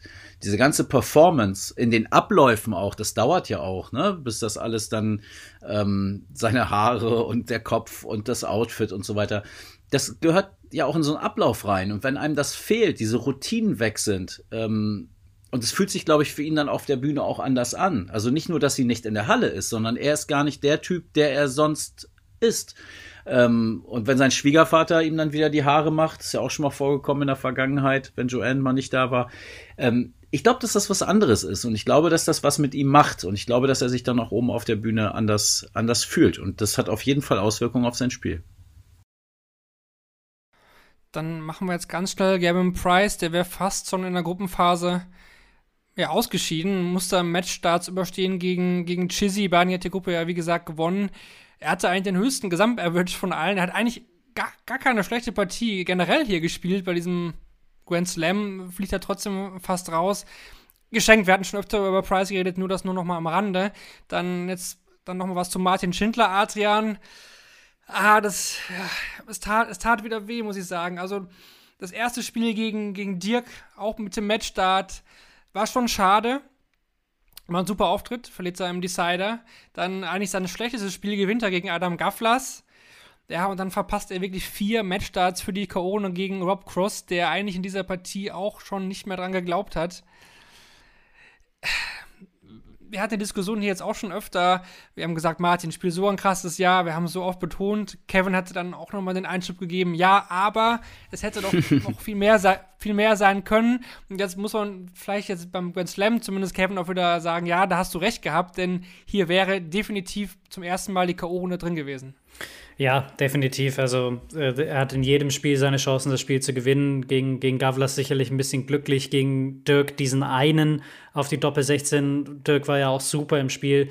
Rob Cross ist komisch in den letzten Wochen. Da habe ich mir schon ein bisschen was ausgerechnet. Dann diese vier Matchstarts, dann auch dieses, dieses Pumpen wieder im Hintergrund, als er gemerkt hat, okay, das, das ist jetzt die Chance für mich, endlich mal diesen einen großen Sieg einzufahren, um mal die K.O.-Runde zu erreichen, um mal die nächste Runde in einem Major zu erreichen. Ich glaube, ich glaub, Martin ist trotzdem so ein krasser Vulkan, der brodelt und brodelt und brodelt und irgendwann wird er explodieren und dann wird er dieses eine Spiel gewinnen und dann wird er spüren, wie sich das anfühlt und marschieren und dann das zweite und das dritte gewinnen. Vielleicht die kleine deutsche Antwort, und das meine ich nicht auf seine Körpergröße, ich bin, glaube ich, genauso groß wie er, aber vielleicht die kleine deutsche Antwort auf Michael Smith. Wenn er mal diesen ersten Sieg einfährt, dann, glaube ich, wird es auch ganz schnell den zweiten geben. Und ich verwehre mich nochmal dagegen, genau wie ich damals die, das kleine, kleine Streitgespräch mit Kevin hatte, das irgendwie als Misserfolg einzuordnen. Ähm, die Geschichte ist, dass er überhaupt da gespielt hat, dass er überhaupt sich qualifiziert hat, dass er sich am Wochenende vorher in diesem Qualifier durchgesetzt hat. Das ist unglaublich. Das ist erstmal, das steht für mich erstmal über allem. Und das zeigt seine, seine große Qualität. Und wir dürfen einfach nicht vergessen, ähm, dass der vor zwei Jahren gar keine Tourkarte oder dass er die dann, dann verloren hat. Also ich, ich kann mich da echt nur wiederholen. Wenn das einer gesagt hätte, stell dir mal vor, ähm, der spielt jedes Major im Jahr 2022, dann hätten doch alle gesagt, bist du bescheuert? Der muss erstmal durch die Q-School, das wird schon schwer genug. Wie er sich da durchgesetzt hat, wie er dann sein Preisgeld eingesammelt hat. 750 Pfund für 500 Pfund für und so weiter. Immer Stück für Stück für Stück, wie so ein Eichhörnchen. Und dann qualifiziert er sich über die Ranglisten für für die Major-Turniere und da, wo es nicht über die Rangliste geht, wie jetzt beim Grand Slam, spielt er den Qualifier, geht da durch, überragend. Dass er dann natürlich dieses Match gegen Cross in dem Moment holen muss eigentlich und dass er es verkackt hat, das kann man doch mal so sagen. Ja, ist so. Aber trotzdem ändert das nichts daran, dass Martin Schindler ein unfassbar positives, tolles Jahr gespielt hat. Und kein Hahn würde über die vergebenen Matchstarts gegen Rob Cross äh, äh, irgendwie erzählen und sagen, was für ein Blinder er ist, wenn er sich dafür nicht qualifiziert hätte. Das hätte überhaupt gar keiner mitbekommen. So, also, ne, im, ich sag ich mal, im erweiterten, im breiten Publikum der Öffentlichkeit. Ähm, also dann so ein bisschen Fluch der guten Tat. Und ja, das tat richtig weh beim Zugucken, mir auch, muss ich echt sagen. Und da habe ich mir auch echt ein bisschen Sorgen gemacht, dass so eine Chance, äh, wenn du die versemmelst, dass das auch ähm, ja, Folgen haben kann. Und ich hatte Kontakt in den Tagen danach mit Martin und äh, ja, ich glaube, man kann sagen, also am ersten Tag musste man diese Befürchtung wirklich noch haben, aber mittlerweile ist das Thema äh, durch. Also da heilt die Zeit dann auch sehr schnell alle Wunden und ich glaube, wenn er einfach mal einen Blick auf die Order of Merit wirft, wo er jetzt unter den Top 30 steht, ähm, dann ist das sehr schnell wieder gut. Und das Schöne ist doch in dieser Zeit, die nächsten Chancen kommen. Players Championship Finals, ja. WM.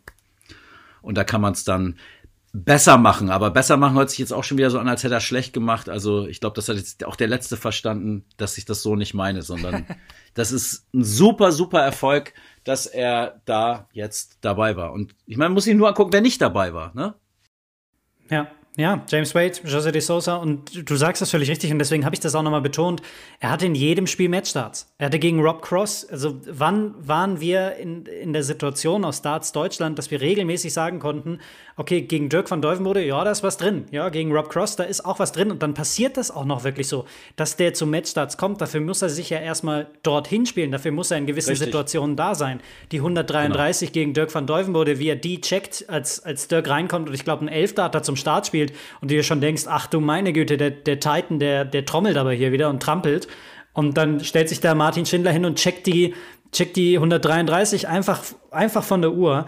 Ähm, ich glaube, das muss man tatsächlich nicht einfach nur so sehen, er hat die vier Matchstarts vergeben und damit ist die Geschichte durch, sondern alles mit in den Kontext nehmen und überlegen, wo kommt der her, das, das hast du schön erzählt, aber auch alle Statistiken sich anschauen. Der stand fünfmal im Halbfinale bei den Players Championship, dreimal im Viertelfinale, wird der höchste ja. gesetzte Spieler bei dem Players Championship Finals Turnier aus Deutschland aller Zeiten sein. Ja. Wahnsinn. Also, worüber reden wir, ne? Genau. Also, das ist genau mein Punkt. Also, was für ein großartiger Erfolg in dieser Saison. Und ich finde, das Learning aus dem, aus dem Cross-Match ist auch, ist auch nicht so, du musst einen der Matchstarts machen. Ja, klar, kann man auch, sicher, aber das passiert einfach. Das passiert auch, auch anderen. Aber was eigentlich nicht mehr passieren darf, ist, dass du dir dadurch selber so den Stecker ziehst. Und er war dann so enttäuscht einfach, glaube ich, von sich selber, dass er die Chance nicht genutzt hat es war, es wäre ja noch die Möglichkeit da gewesen. Ne? Schwamm drüber, gib dem das Leck und jetzt greifen wir neu an. Aber da, da ging einfach nichts mehr dann. Und ich glaube, das ist so auch das, was ich vorhin mit Alan Suter meinte. Der hatte Chancen, hat sie vergeben und kam dann aber trotzdem wieder gegen die vermeintlichen Favoriten. Ähm, das ist, glaube ich, auch noch so ein, so ein Learning, was, was er da mitnehmen kann für die nächsten und ich glaube, Turniere ich glaube, wenn man da auch noch mal ganz, ganz fein reinschaut, dann wird man auch die Entwicklung, glaube ich, sehen. Also ich erinnere mich an, an München, Viertelfinale bei, dem, bei der European Tour, als er, als er dort reinkommt und gegen Martin Lukman schnell 0-3-0-4 zurückliegt. Und ja. äh, dann in weiteren Viertelfinals auch immer irgendeine klare Geschichte da war. Entweder hat der andere plötzlich die ersten drei Lecks überragend gespielt oder er hat zwei, drei Chancen ausgelassen. Hier geht's bis fünf. Es ist das klare Endspiel und Martin Schindler geht in den Decider und hat vier Matchstarts. Also, das, das ist eine Entwicklung, dass er unter dem Druck nicht zusammengebrochen ist, sondern sein Mann gestanden ist und das Ganze äh, so weit gebracht hat, dass er einen Dart entfernt war von der K.O.-Runde. Ja. Er gewinnt 13 von 15 Lecks, ne? Muss man auch so sehen. Stimmt, ja. Das ist auch eigentlich bemerkenswert. Äh, gut, ich denke mal, das reicht dazu. Mensa Sulevic war ja auch mit dabei aus österreichischer Sicht, äh, da auch nicht über die Gruppenphase hinausgekommen. In der Gruppe sind Samuel Mitlock und Danny Noppert durchgegangen. Noppert vielleicht nur Einsatz dazu gegen Gavin Price, äh, auch gute Chancen gehabt, das Achtelfinale zu gewinnen. Da checkt dann Price aber 164 äh, quasi aus dem Nichts und dreht dann das Ding noch ganz um. Ja, vielleicht nochmal als Gesamtfazit, die Halle war eigentlich echt gut gefüllt, hab mir wieder Spaß gemacht, Wolverhampton generell, dieses Turnier mit der Gruppenphase. Wir hatten es ja auch in den letzten Jahren schon besprochen. Das hat was Besonderes und hat auch dieses Jahr echt denke mal, hier keinen mehr enttäuscht oder überhaupt keinen enttäuscht, dieses Turnier. Deswegen genug dazu. Jetzt, äh, um das Ganze nochmal statistisch alles abzurunden, komme ich zu unserer beliebten Kategorie, zu den Useful Stats presented by Darts Oracle. Da habe ich jetzt nochmal die Highlights, aus meiner Sicht zumindest die Highlights ähm, aus der Statistikecke mitgebracht. Natürlich von Darts Oracle, aufbereitet von Philipp Wolf. Wir hatten sie jeden Tag in unseren News bei daten.de und ja, jetzt lese ich nochmal die vor, die aus meiner Sicht so das Turnier vielleicht nochmal ja, passenderweise zusammenfassen. Marvin, sind die wieder in Zigarettenlänge oder lohnt sich das eher nicht? Es lohnt sich erstmal zuzuhören. Ja, Ne, das mache ich ja Hauptsache. sowieso. Ich habe einen Kopfhörer auf, das ist ja klar. Aber ja, komm, ich bleib Nein, hier. Der ist kann- auch besser für meine Gesundheit. Leg los. Wollte gerade sagen, wollte ich gerade sagen. Gut, wir fangen auch direkt an mit Martin Schindler, weil wir es gerade besprochen haben. Er hat zum vierten Mal nach den Partien gegen Michael Smith und Glenn Dowan vor drei Jahren gegen Dick van Dijvenbode und Rob Cross Grand Slam Spiele trotz Matchstarts verloren. Auch bei seinem 14. Auftritt in der Runde der letzten 32 eines TV-Ranglistenturniers verpasste Schindler damit den Einzug in das Achtelfinale. Ross Smith warf gegen Michael van Gerven 980er. In jedem Leck konnte er ein Maximum ans Board bringen. Damit hat er den bisherigen Bestwert von sieben geworfenen 180ern in einem Gruppenphasenspiel beim Grand Slam klar gebrochen. Insgesamt fielen 1180er in diesem Spiel zwischen Smith und van Gerven. Auch dies ist ein neuer Rekord für die Gruppenphase des Turniers. Nathan Aspinall konnte seinen vierten Sieg im TV hintereinander gegen Peter Wright einholen und gewann damit zum ersten Mal seiner Grand Slam-Gruppe. Peter Wright dagegen ist erst der sechste Spieler, der beim Grand Slam nach zwei Auftaktsiegen noch in der Gruppe herausflog. Seit 2017 hat es zweimal ein Gesetzter nicht aus der Gruppenphase geschafft, beide Male hat es Peter Wright getroffen. Im zweiten Leg spielte Josh Rock gegen Michael van Gerven einen neuen Data und ist damit der erste Spieler, der in seinem Debütjahr beim Grand Slam ein perfektes Leg spielt. Bei diesem Turnier kamen die letzten vier neuen Data alle von ungesetzten Spielern. Trotzdem verlor Josh Rock die Achtelfinalpartie gegen den Niederländer und ist damit der zweite Spieler nach James Wade, der beim Grand Slam ein Spiel trotz neuen Data nicht gewann. Nach seinem Sieg über Gavin Price war Raymond van Barneveld der erste Spieler, der beim Grand Slam of Darts drei Halbfinals als ungesetzter Spieler erreichen konnte. Nur Mervyn King, Scott Waits und Michael Smith haben es neben van Barneveld zweimal bei dem Turnier unter die letzten vier geschafft. Nach dem Ausscheiden von Michael van Gerven waren die Top 3 mit Gavin Price, Peter White und Tim Niederländer alle nicht mehr im Grand Slam of Darts vertreten. Zuvor kam es nun in den Jahren 2012 und 2020 vor, dass keiner aus den Top 3 der Setzliste das Halbfinale erreichte. Gleichzeitig schied van Gerven zum dritten Jahr in Folge im Viertelfinale des Turniers aus. Der letzte Sieg von MBG beim Grand Slam entstammt im Jahre 2017. Und noch ein Fakt zum Sieger, zu Michael Smith. Der gewinnt im Finale gegen Nathan Aspinall seinen ersten Major-Titel, nachdem er zuvor alle acht individuellen Premier TV-Finalpartien verloren hat. Kein Spieler ist nach so vielen Finalniederlagen im Majors noch zurückgekommen und gewann ein Premier TV-Event. Dahingegen hatte Peter White bei, mit seinem Major-Triumph vor fünf verlorenen Finals vorher den Bestwert im negativen Sinne gehalten. Das zu den Useful Stats zum Grand Slam of Darts, presented by Darts Oracle.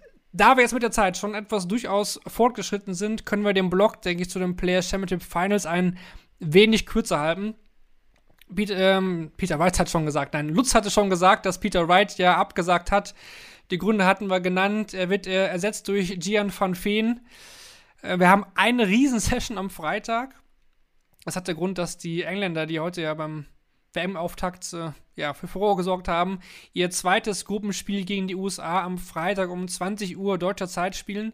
Deswegen beginnt die Freitagssession schon um 11.30 Uhr deutscher Zeit, sonst ja immer auf zwei Sessions verteilt der Freitag, natürlich auf zwei Boards, aber in diesem Jahr aufgrund der Fußball-WM in Katar dann nur eine große Session, also 64 Spieler, 32 Partien, zwei Boards, das äh, wird in einem durchgezogen.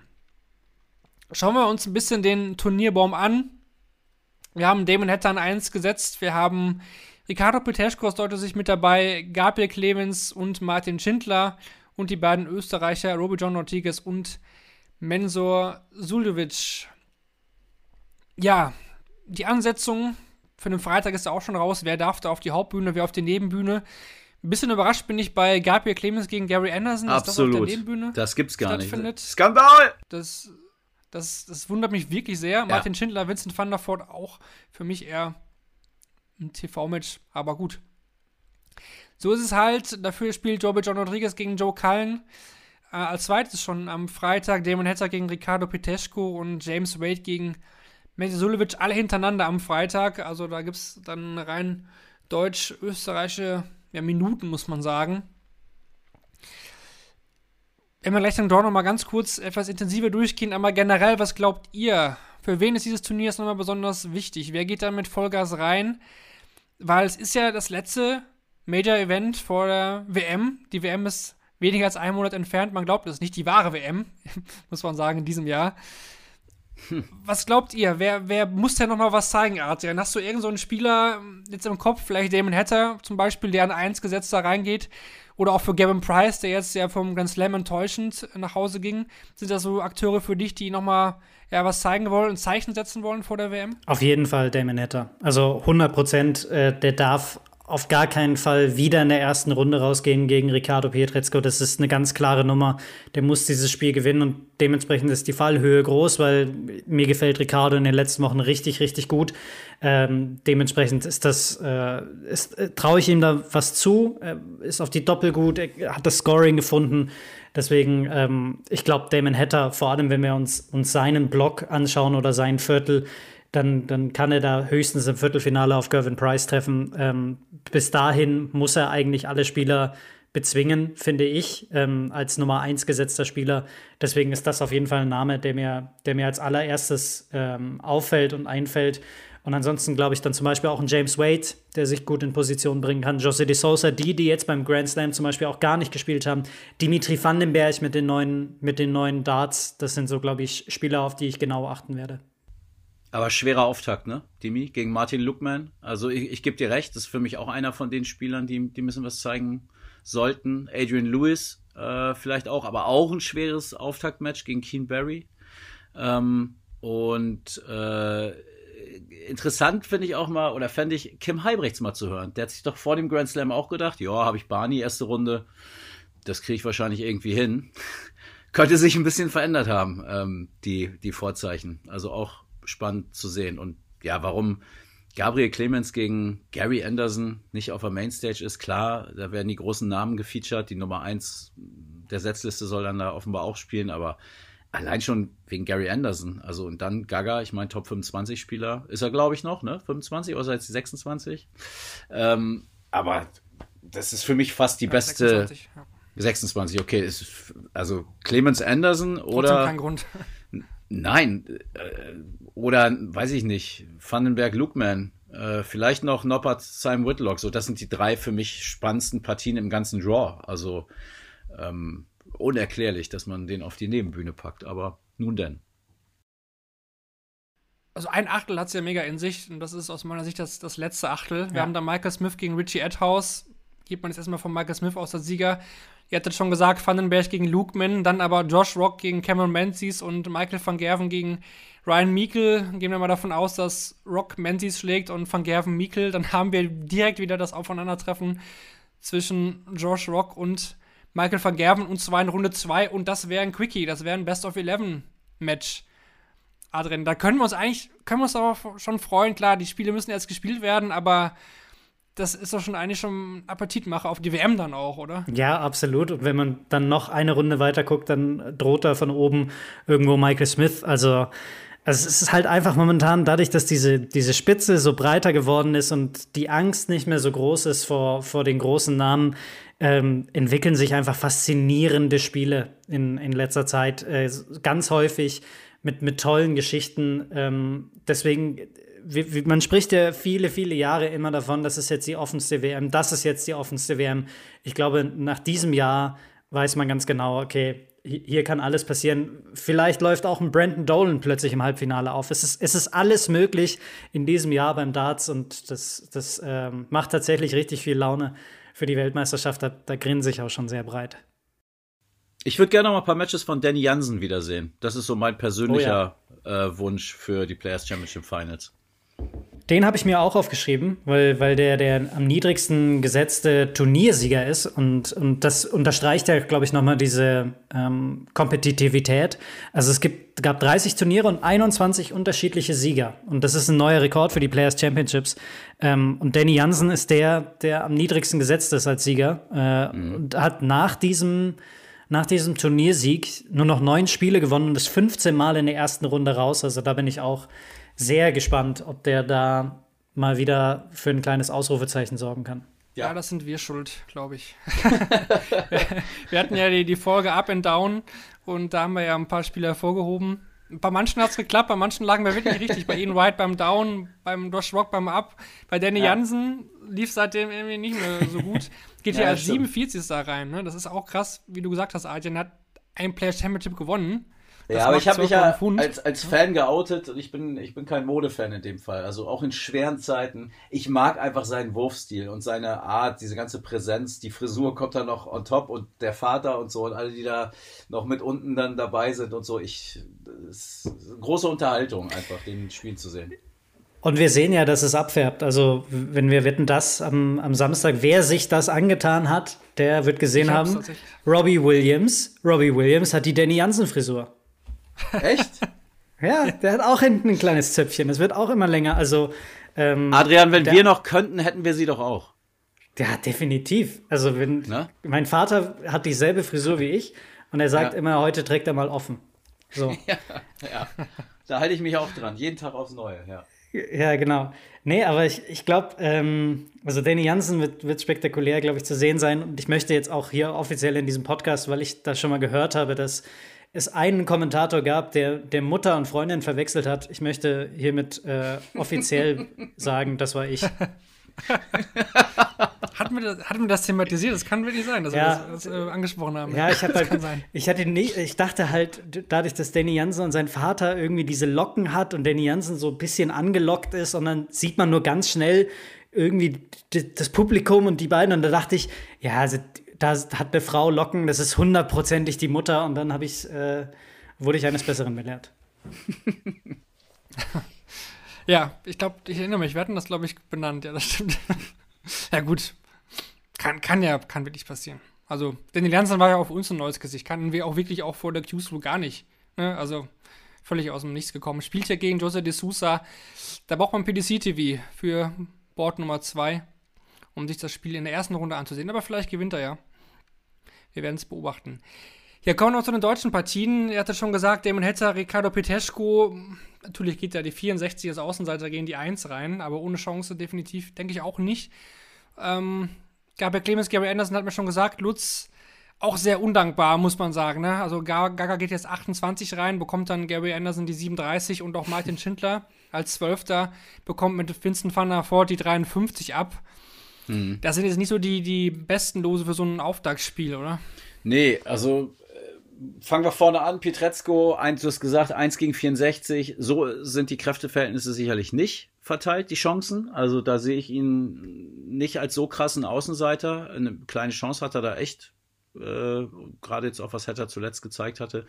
Ähm, Clemens Anderson würde ich, hätte ich eigentlich immer gesagt, ja, Anderson ist die Wundertüte, ne? Immer wenig Auftritte, weiß nicht so, hat er Bock, hat er nicht Bock. Ähm, aber im Moment sind beide so ein bisschen Wundertüte, finde ich. Also da kann irgendwie alles passieren und nix. Bin ich sehr gespannt drauf auf das Match. Ähm, Gaga hat ja auch ein bisschen was zu verteidigen bei der WM. Äh, ja, und Schindler van der Voort, äh, für Martin Schindler schon fast ein gutes Los. Okay, sonst hat er immer irgendwie Gavin Price bekommen. Ähm, jetzt Van der Voort, äh, irgendein European-Turnier, ich weiß nicht mehr, welches war, äh, welches es war, ist er auch gegen ihn rausgegangen, ne? Habe ich das richtig? In, Zweimal. Gibraltar Zweimal. und Prag. Genau, an Gibraltar. Das hatte ich jetzt noch im Kopf. Ja, also äh, das ist natürlich dann auch immer im Kopf noch drin. Äh, hätte ihn besser treffen können, aber ja, wenn er wenn er sich auf sich besinnt und vielleicht ist Nebenbühne ähm, dann auch ganz gut in dem Fall. Ähm, ja, ich, ich würde es allen drei Deutschen wünschen, klar, was, was soll ich anderes sagen, aber ähm, ja, leicht wird's, wird's nicht. Da hätte es, Marvin, da bin ich bei dir, da hätte es sicherlich leichtere äh, Lose geben können. Aber großartig beschweren können wir uns jetzt auch nicht. Also. Nein, nein, trotzdem. Ja. Ja, wenn man zwölf, wenn man zwölf sich spielt, dann rechnet man, glaube ich, in der ersten Runde da schon. Aber das ist ja auch nichts Neues bei den Players Championship Finals, dass du dann äh, so ein paar Perlen dann jenseits der Top 30 dann auch nochmal hast, auf die du dann halt treffen kannst. Kann halt passieren. Die beiden Österreicher, Robbie John Rodriguez spielt gegen Joe Cullen, sicherlich da auch Außenseiter, aber bei Best of 11 hat der Robbie John auch immer seine Chancen. Amanda Sulovic spielt gegen James Wade. Ja, weiß ich gar nicht. Das will ich jetzt nicht Lust befragen zu James Wade, aber. Eindeutig ja. Wade. Eindeutig Wade. ja. ja, weiß ich nicht. Sehe ich jetzt gar nicht so klar. Aber ja, mal, mal schauen, mal schauen. Ich will jetzt auch gar nicht so mehr tief da reingehen. Wir hatten schon die Highlights-Spieler der ersten Runde genannt. Das ist jetzt ein großes Feld, auch wie bei der WM. Da gehen wir das Spiel für Spiel natürlich dann durch in der Vorschau. Ich würde es jetzt hier einfach bei belassen. Ich will da jetzt auch keine großartigen Final- oder Siegertipps von euch da haben. Ich glaube einfach nochmal jetzt auch vor der WM nochmal interessant zu sehen, wer zeigt sich nochmal, wer bringt sich nochmal in Position.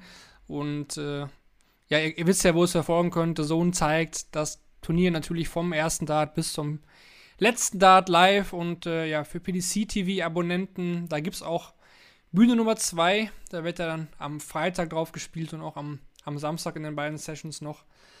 Und ja, da gibt es ja auch einige Deutsche, wie wir gehört haben. Unverständlich für mich, wie gesagt, Clemens Anderson. Naja. Da muss er wohl gewinnen, dann spielt er vielleicht gegen äh, Rob Cross und da sieht es ja immer ganz gut aus für Gaga. Wir werden sehen. Lief ja eigentlich zuletzt bei diesem Turnier auf der Nebenbühne immer ganz gut. Ja, dann äh, auch dazu denke ich den Strich drunter, kommen wir dann zum, zum nächsten Block. Den hatte ich eigentlich in der Vorbereitung vor, vorgestern, die ich gemacht habe für diese Sendung, dachte ich, ja, den halten wir ganz kurz. Wir nennen ja eben die beiden Sieger der beiden Qualifier und dann haken wir das ab. Aber da kam heute eben noch eine Info rein, die wir definitiv nochmal hier diskutieren. Das haben wir ja auch noch. oh, Alter. Das, das, das haben wir jetzt noch. Das haben wir jetzt noch. Ein paar Fragen an Adrian hätte ich auch noch. Also. Ja, da kommen wir auch noch zu. Deswegen okay. gehen wir schnell über die beiden Qualifier drüber. Also der Osteurope Qualifier in Eisenstadt in Österreich wird gewonnen vom Polen Sebastian Bielecki.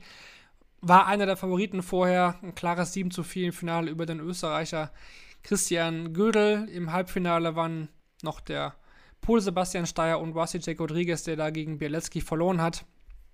Also hier auch das WM-Debüt für den Polen. Beim Südwest-Qualifier im spanischen Adia gewinnt José Justicia. Ja, Im Finale gegen den Franzosen Thibaut Tricol. Ja, hätte ich gerne andersrum gesehen, kann ich auch klären, wieso. Bei Justicia gibt es ja einen Vorfall von einem WDF-Turnier. Da ist von einem Kopfstoß die Rede und Schläge in den Magen von ihm gegenüber einer anderen Person. Wir erinnern uns ja auch an den Vorfall mit Adrian Lewis vor ein paar Jahren. Ja, den hätte ich jetzt nicht auf der WM-Bühne gebraucht, aber ist vielleicht auch nur mein, meine Meinung dazu. Aber viel wichtiger jetzt eben die Geschichte, die heute reinkam. Wir hatten hier schon immer so ein bisschen gemutmaßt. Ne? Wir hatten ja durchgezählt und gesagt, hm, es fehlt irgendwie noch ein WM-Platz, ein Qualifier-Platz so war geil. noch offen und wir hatten es und wir hatten es hier gemutmaßt. Ich weiß gar nicht, wie viele Folgen es her ist. Es sind schon einige, mhm. wo wir gesagt haben, ja, hm, da gibt es, das gab es doch so ein Women's World Matchplay und da gab es so eine gewisse Fallentscheidung, die dieses Turnier gewonnen hat. Und dachten, hm, ja, mal gucken mal, wie die Women's Series verläuft. Vielleicht schafft sie es ja darüber, hat sie es ja eben nicht. Burg Reeves hat sie ja noch abgefangen. Und jetzt kam heute dann trotzdem, man musste es fast erwarten, die Info, dass Fallon Sherrock als Women's World Matchplay-Siegerin bei der WM mit dabei sein wird. Zusammen mit der Info, dass die Women's Series vom Preisgeld her ja, verdoppeln wird. Pro Event jetzt nicht mehr 5, sondern 10.000. Also ich war jetzt gar nicht so überrascht, muss ich ehrlich sagen, mit dieser Info. Der Zeitpunkt gefällt mir aber absolut ich schon. gar nicht. Ich schon. Ja, dann, dann direkt, komm, Lutz, dann hau raus, was, was, ja, was weil, deine Meinung zu diesem Thema ist. Ja, ich war felsenfest, so wie du es gerade auch gesagt hast. Ich, ich war mir sicher, dass äh, Fallon Sherrock diesen Platz kriegen wird. Allerdings es war ja seit, ich glaube Ende Oktober war es, als Bo Greaves sie äh, auf den allerletzten Metern äh, beim letzten Turnier der Women's Series dann noch abgefangen hat. Es war ja eigentlich schon klar, dass, dass Lisa Ashton und, und äh, Fallon Sherrock zur WM fahren. Dann Sherrock nur noch auf Platz drei und dann dachte ich, okay, dauert jetzt zwei Tage, drei Tage, vielleicht fünf Tage oder eine Woche da wird die PDC bekannt geben, genau das, was sie jetzt heute bekannt gegeben hat, dass die Women's World Matchplay-Siegerin eben äh, auch für die WM qualifiziert ist. Nachdem das dann aber nicht passierte und mehrere Wochen ins Land gegangen sind, habe ich mich immer mehr gefragt, so, okay, was führen die im Schilde? Also, weil das hätten sie ja schon längst machen können. Also, wo, wo war jetzt dann, wo wäre da die Höhle gewesen?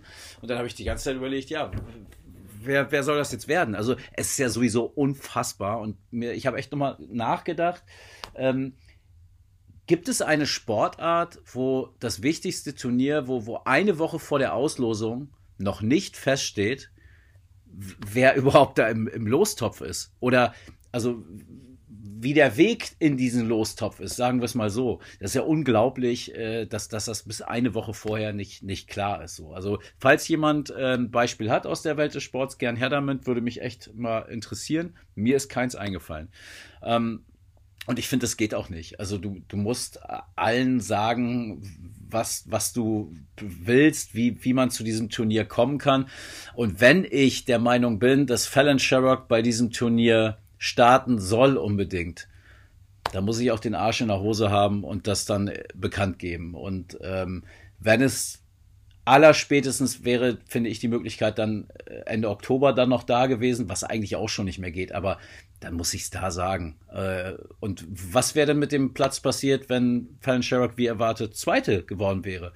Und nächste Frage, hat man diesen Platz bewusst zurückgehalten für den unwahrscheinlichen Fall, dass Sherrock nicht unter die Top 2 geht? Oder das würde mich alles mal sehr interessieren. Äh, ich habe letzte Woche noch eine offizielle Anfrage bei der PDC dazu gestellt, weil ich hatte am Wochenende jetzt noch einen Text dazu gemacht. Ne? Ein Startplatz fehlt, was da los? Bei der ähm, Welt? Mhm. Genau. Ähm, und dann kriegst du nicht mal eine Antwort, ne? Also da kam gar nichts. Äh, und das ist dann schon immer ein bisschen, ähm, ja, da merkt man, dass man da auf der richtigen Fährte ist und dass da irgendwas nicht so ganz stimmt, wenn du gar nichts kriegst äh, als, als Antwort. Ja, und jetzt hat sie das, hat sie den Platz bekommen. Ich denke, es ist vielen Zuhörern bekannt, dass ich eigentlich ein großer Fallon Sherrock Fan bin und auch Verständnis für die PDC habe, weil glaube ich, das Positive, das Negative überwiegt, weil sie nämlich wirklich sehr, sehr viel bewegt ähm, und junge Frauen, Mädchen zum Dartsport führt und für den Dartsport begeistert und das kann man nur begrüßen. Und klar, es hat natürlich ein Geschmäckle und da muss man den sauren Apfel beißen und vielleicht mal über die eine oder andere Quali-Regel äh, hinwegsehen. Ähm, aber so, wie sie es jetzt gemacht haben und dann noch als Dritte und irgendwann ist ja auch die Frage, ob sie es dann sportlich überhaupt noch irgendwie verdient hat. Ähm, ja. Und letzter Satz von mir zu dem Thema. Schön aber natürlich, dass diese Serie aufgewertet wird. Denn Fallon Sherrock ist ja nur ähm, ja, ein Platzhalter eigentlich für, für das, für das Frauendarts, um, um, um es zu supporten und ins Schaufenster zu stellen und interessant und lukrativ zu machen. Und nur so kann es ja auch funktionieren. Ähm, so dass man vielleicht es irgendwann schafft, das ist ja meine große Hoffnung, ähm, Männer und Frauen zusammen auf einer Tour zu haben. Ich weiß, das ist auch jetzt möglich, aber die Frauen sind nun mal noch nicht so weit in der Entwicklung, ähm, dass es da jetzt schon vier, fünf, sechs Frauen gibt, die auf der äh, Profitour spielen können, ähm, auf einer geschlechterneutralen Profitour. Ähm, insofern muss da noch ein bisschen Aufbauarbeit geleistet werden, aber es äh, wäre schön, wenn wir das eines Tages hätten, weil es eben nur so ganz wenige Sportarten gibt, wo es überhaupt möglich ist. Gut, erstmal durchatmen. Gutes Statement von dir. Ähm, ja, diese Intransparenz bei den WM-Plätzen, die haben wir ja die letzten Jahre immer diskutiert. Hatten wir ja auch schon so oft kritisiert. Und auch heute, muss ich sagen, fand ich es ein bisschen feige. Es kam nämlich erst über die ja. PDPA, bevor die PDC es ähm, ja. verkündet hat, kam es über die PDPA. Und das, da versteckt man sich so ein bisschen hinter der PDPA. Klar, das geht Hand in Hand. Das ist eigentlich ein, ja, ein Gemisch PDPA, PDC, ist ja klar. Aber trotzdem, das fand ich ein bisschen feige, muss ich sagen. Man hat da aus meiner Sicht auf jeden Fall sehr lange auf Zeit gespielt. Ne? Man hat das alles so ein bisschen abgewartet. Es gab ja jetzt am Ende nur noch zwei Möglichkeiten. Entweder Fed Sherrock oder ein PDPA-Qualifier. Weil irgendeinen nationalen Qualifier können sie so schnell nicht mehr aus dem Hut zaubern. Das, das ging nicht mehr. Das wäre zu kurzsichtig gewesen. Ne? Aber Adrian, die Frage, die sich jetzt ja viele stellen und die ich mir auch gestellt gestellt habe, vor allem wenn man ja auch liest und hört, was Fallon Sherrock auch während des Grand Slams im Interviews gesagt hat, dass sie diesen Hate so krass wie noch nie spürt, dass sie von Gegnerinnen Hate bekommt, dass sie gespürt hat, als Bo Greaves dieses Finish, dieses nur 48er Finish gespielt hat, dass da Frauen applaudiert haben und sich gefreut haben, nicht weil sie es Bo Greaves gönnen, sondern weil sie quasi es gönnen, dass Fallon Sherrock es nicht schafft. Tut man ihr da wirklich jetzt so einen großen Gefallen mit dieser, ja, es, es ist eine Wildcard. Gute Frage. Also ich, ich finde, glaube ich, so ganz nüchtern, ganz nüchtern betrachtet, glaube ich, finde ich die Entscheidung nicht schlecht. Also, äh, dass die Women's World Matchplay-Siegerin mit dabei ist, ähm, ist, glaube ich, die richtige Entscheidung. Dass noch eine Frau mit dabei ist, ist, glaube ich, die richtige Entscheidung. Dass dann im Endeffekt der Name der Zufall will das halt so. Fallon Sherrock ist, ist auch richtig. Lutz ist es angesprochen, die Erhöhung des Preisgeldes. Das, das ist auch sehr, sehr viel zu großen Teilen, fast ausschließlich, möchte ich fast sagen, zurückzuführen auf, auf Fallon Sherrock und den, den Hype, den sie ausgelöst hat. Deswegen hat sie es auch verdient, bei der Weltmeisterschaft mit dabei zu sein. Kommunikativ ist das ein Desaster. Also, ja. das so, so rüberzubringen, eine Woche vorher. Ähm, weil, weil es so ein bisschen gesagt wird, ja, haha, dann holen sie sie durch die Hintertür noch durch und dann passiert es halt wirklich. Also ich glaube, das ist, das ist eher das Problem, dass, dass das nicht gut gelöst ist. Ich glaube, dass die Entscheidung so vertretbar ist, ähm, aber man hätte es halt auch schon im Juli sagen können, wenn man weiß, okay, Fallon Sherrock hat die Bühnenerfahrung und ist hier vielleicht auch die Favoritin als Nummer zwei der Setzliste. Die Wahrscheinlichkeit ist hoch, dass sie es gewinnt. Aber jetzt so vier Monate später zu sagen, du bist mit dabei, nach der World Series, nach dieser unfassbaren Bo Greaves Nummer. Ähm, das ist, glaube ich, so ein bisschen wie, wie How I Met Your Mother, bei denen die, die, Macht, die Macher gedacht haben, nach drei Staffeln ist es zu Ende und deswegen drehen wir das, das Staffelende, das Serienende einfach schon mal vor. Dann haben wir das schon mal mit diesen zwei Schauspielern, dann müssen wir die nicht nochmal buchen. Und dann entwickelt sich diese Serie zu einem weltweiten Hit und wird weitergeführt und weitergeführt. Und am Ende, ich hoffe, ich spoilere jetzt niemanden, stirbt die Frau von Ted. So, und dann denkst du dir, warum schaue ich mir denn neun Staffeln lang das denn an, wenn im Endeffekt doch die Entscheidung lautet, ja, Ted kommt doch zu der, die er in der ersten Folge kennenlernt. Und das finde ich halt, ähm, das finde ich halt schade, weil, weil, weil das so, so schwierig, also damit, damit tut mir, glaube ich, keinen Gefallen. Dass die Entscheidung auf, auf Fallon Sherrock fällt, damit habe ich, glaube ich, kein Problem. Aber wie es kommuniziert wird, das, das wird leider auf ihrem Rücken ausgetragen. Genau, und ganz wichtig, glaube ich, nochmal zu betonen, ne? wenn ihr haten wollt, und da kommt gerade viel Hate, wir haben es ja auch gepostet heute auf unseren sozialen Medien und das ging sehr viral und dann, da wird dann die PDC auch mit der FIFA verglichen und OWM jetzt auch in Katar und äh, keine Ahnung, ne? Ich glaube, man muss hier ganz klar differenzieren. Fallon Sherrock kann nicht nichts, aber auch gar nichts dafür, dass sie hier diese Wildcard bekommt von der PDC. Das müssen wir definitiv sagen. Also wenn, dann wie ihr schon sagt, muss die PDC hier die Kritik abbekommen und der Kritik muss sie sich meiner Meinung nach auch stellen, weil ich glaube ja wirklich nicht, hätte Aline de Graaf das Women's World Matchplay gewonnen, dass Aline de Graaf bei dieser WM mit dabei gewesen wäre. Bin ich mir ziemlich sicher, dass das nicht der Fall ist. Mhm. Dann hätten wir einen dritten oder vielleicht vierten, ich bin mir sicher, dass es mindestens drei werden, also drei werden es, denke ich, kommen wir gleich nochmal zu, über den PDPA-Qualifier für die WM ausgespielt worden wären. Ne? Ja. Das viel hätte, hätte, wäre, aber warum hat man gewartet? Musste man wirklich noch Lutz hier noch Geld zusammenkratzen, damit man das irgendwie so verkaufen kann, wie ja, wir erhöhen das Preisgeld auf der Women's Series und obendrauf bekommt die, kommt die Siegerin auch noch einen Platz bei der WM und ja, zufälligerweise ist das gerade Fallon Sherrock in diesem Jahr. Ja, ich, ich weiß es ja auch nicht. Das ist ja meine große Frage. Und ähm, ich fand, Adrian hat das gerade sehr gut gesagt. Es ist, äh, also die Entscheidung, da gibt es sicherlich Argumente, viele Argumente auch dafür, sicherlich auch sehr viele dagegen, aber in jedem Fall ist es ein, ähm, wie hast du es gesagt, Kommunikationsdesaster. Ähm, ja, ja, kommunikativ ein Desaster. Ja, so. Und das ist, glaube ich, sehr treffend beschrieben. Die Leute sind ja nicht doof. Ähm, und wenn dann schon Medienanfragen kommen und ich will mich jetzt nicht größer machen, als ich bin, aber ich, ich bin jetzt nicht der Luruper Stadtbote oder so. Das ist eine große Zeitung aus Deutschland. Ähm, äh, hätte jetzt auch die Bild sein können oder die Süddeutsche oder die Frankfurter Allgemeine oder oder Tagesspiegel, was weiß ich. Aber da muss ich das mal beantworten, ganz ehrlich. Und es war jetzt nicht so, dass ich äh, dann nur drei Stunden äh, Luft dran gelassen habe und dann sofort die Geschichte gemacht habe, sondern ich habe zwei Tage gewartet. Also ähm, ja, sorry, geht nicht. Also das, aber hatten wir auch schon oft an dieser Stelle.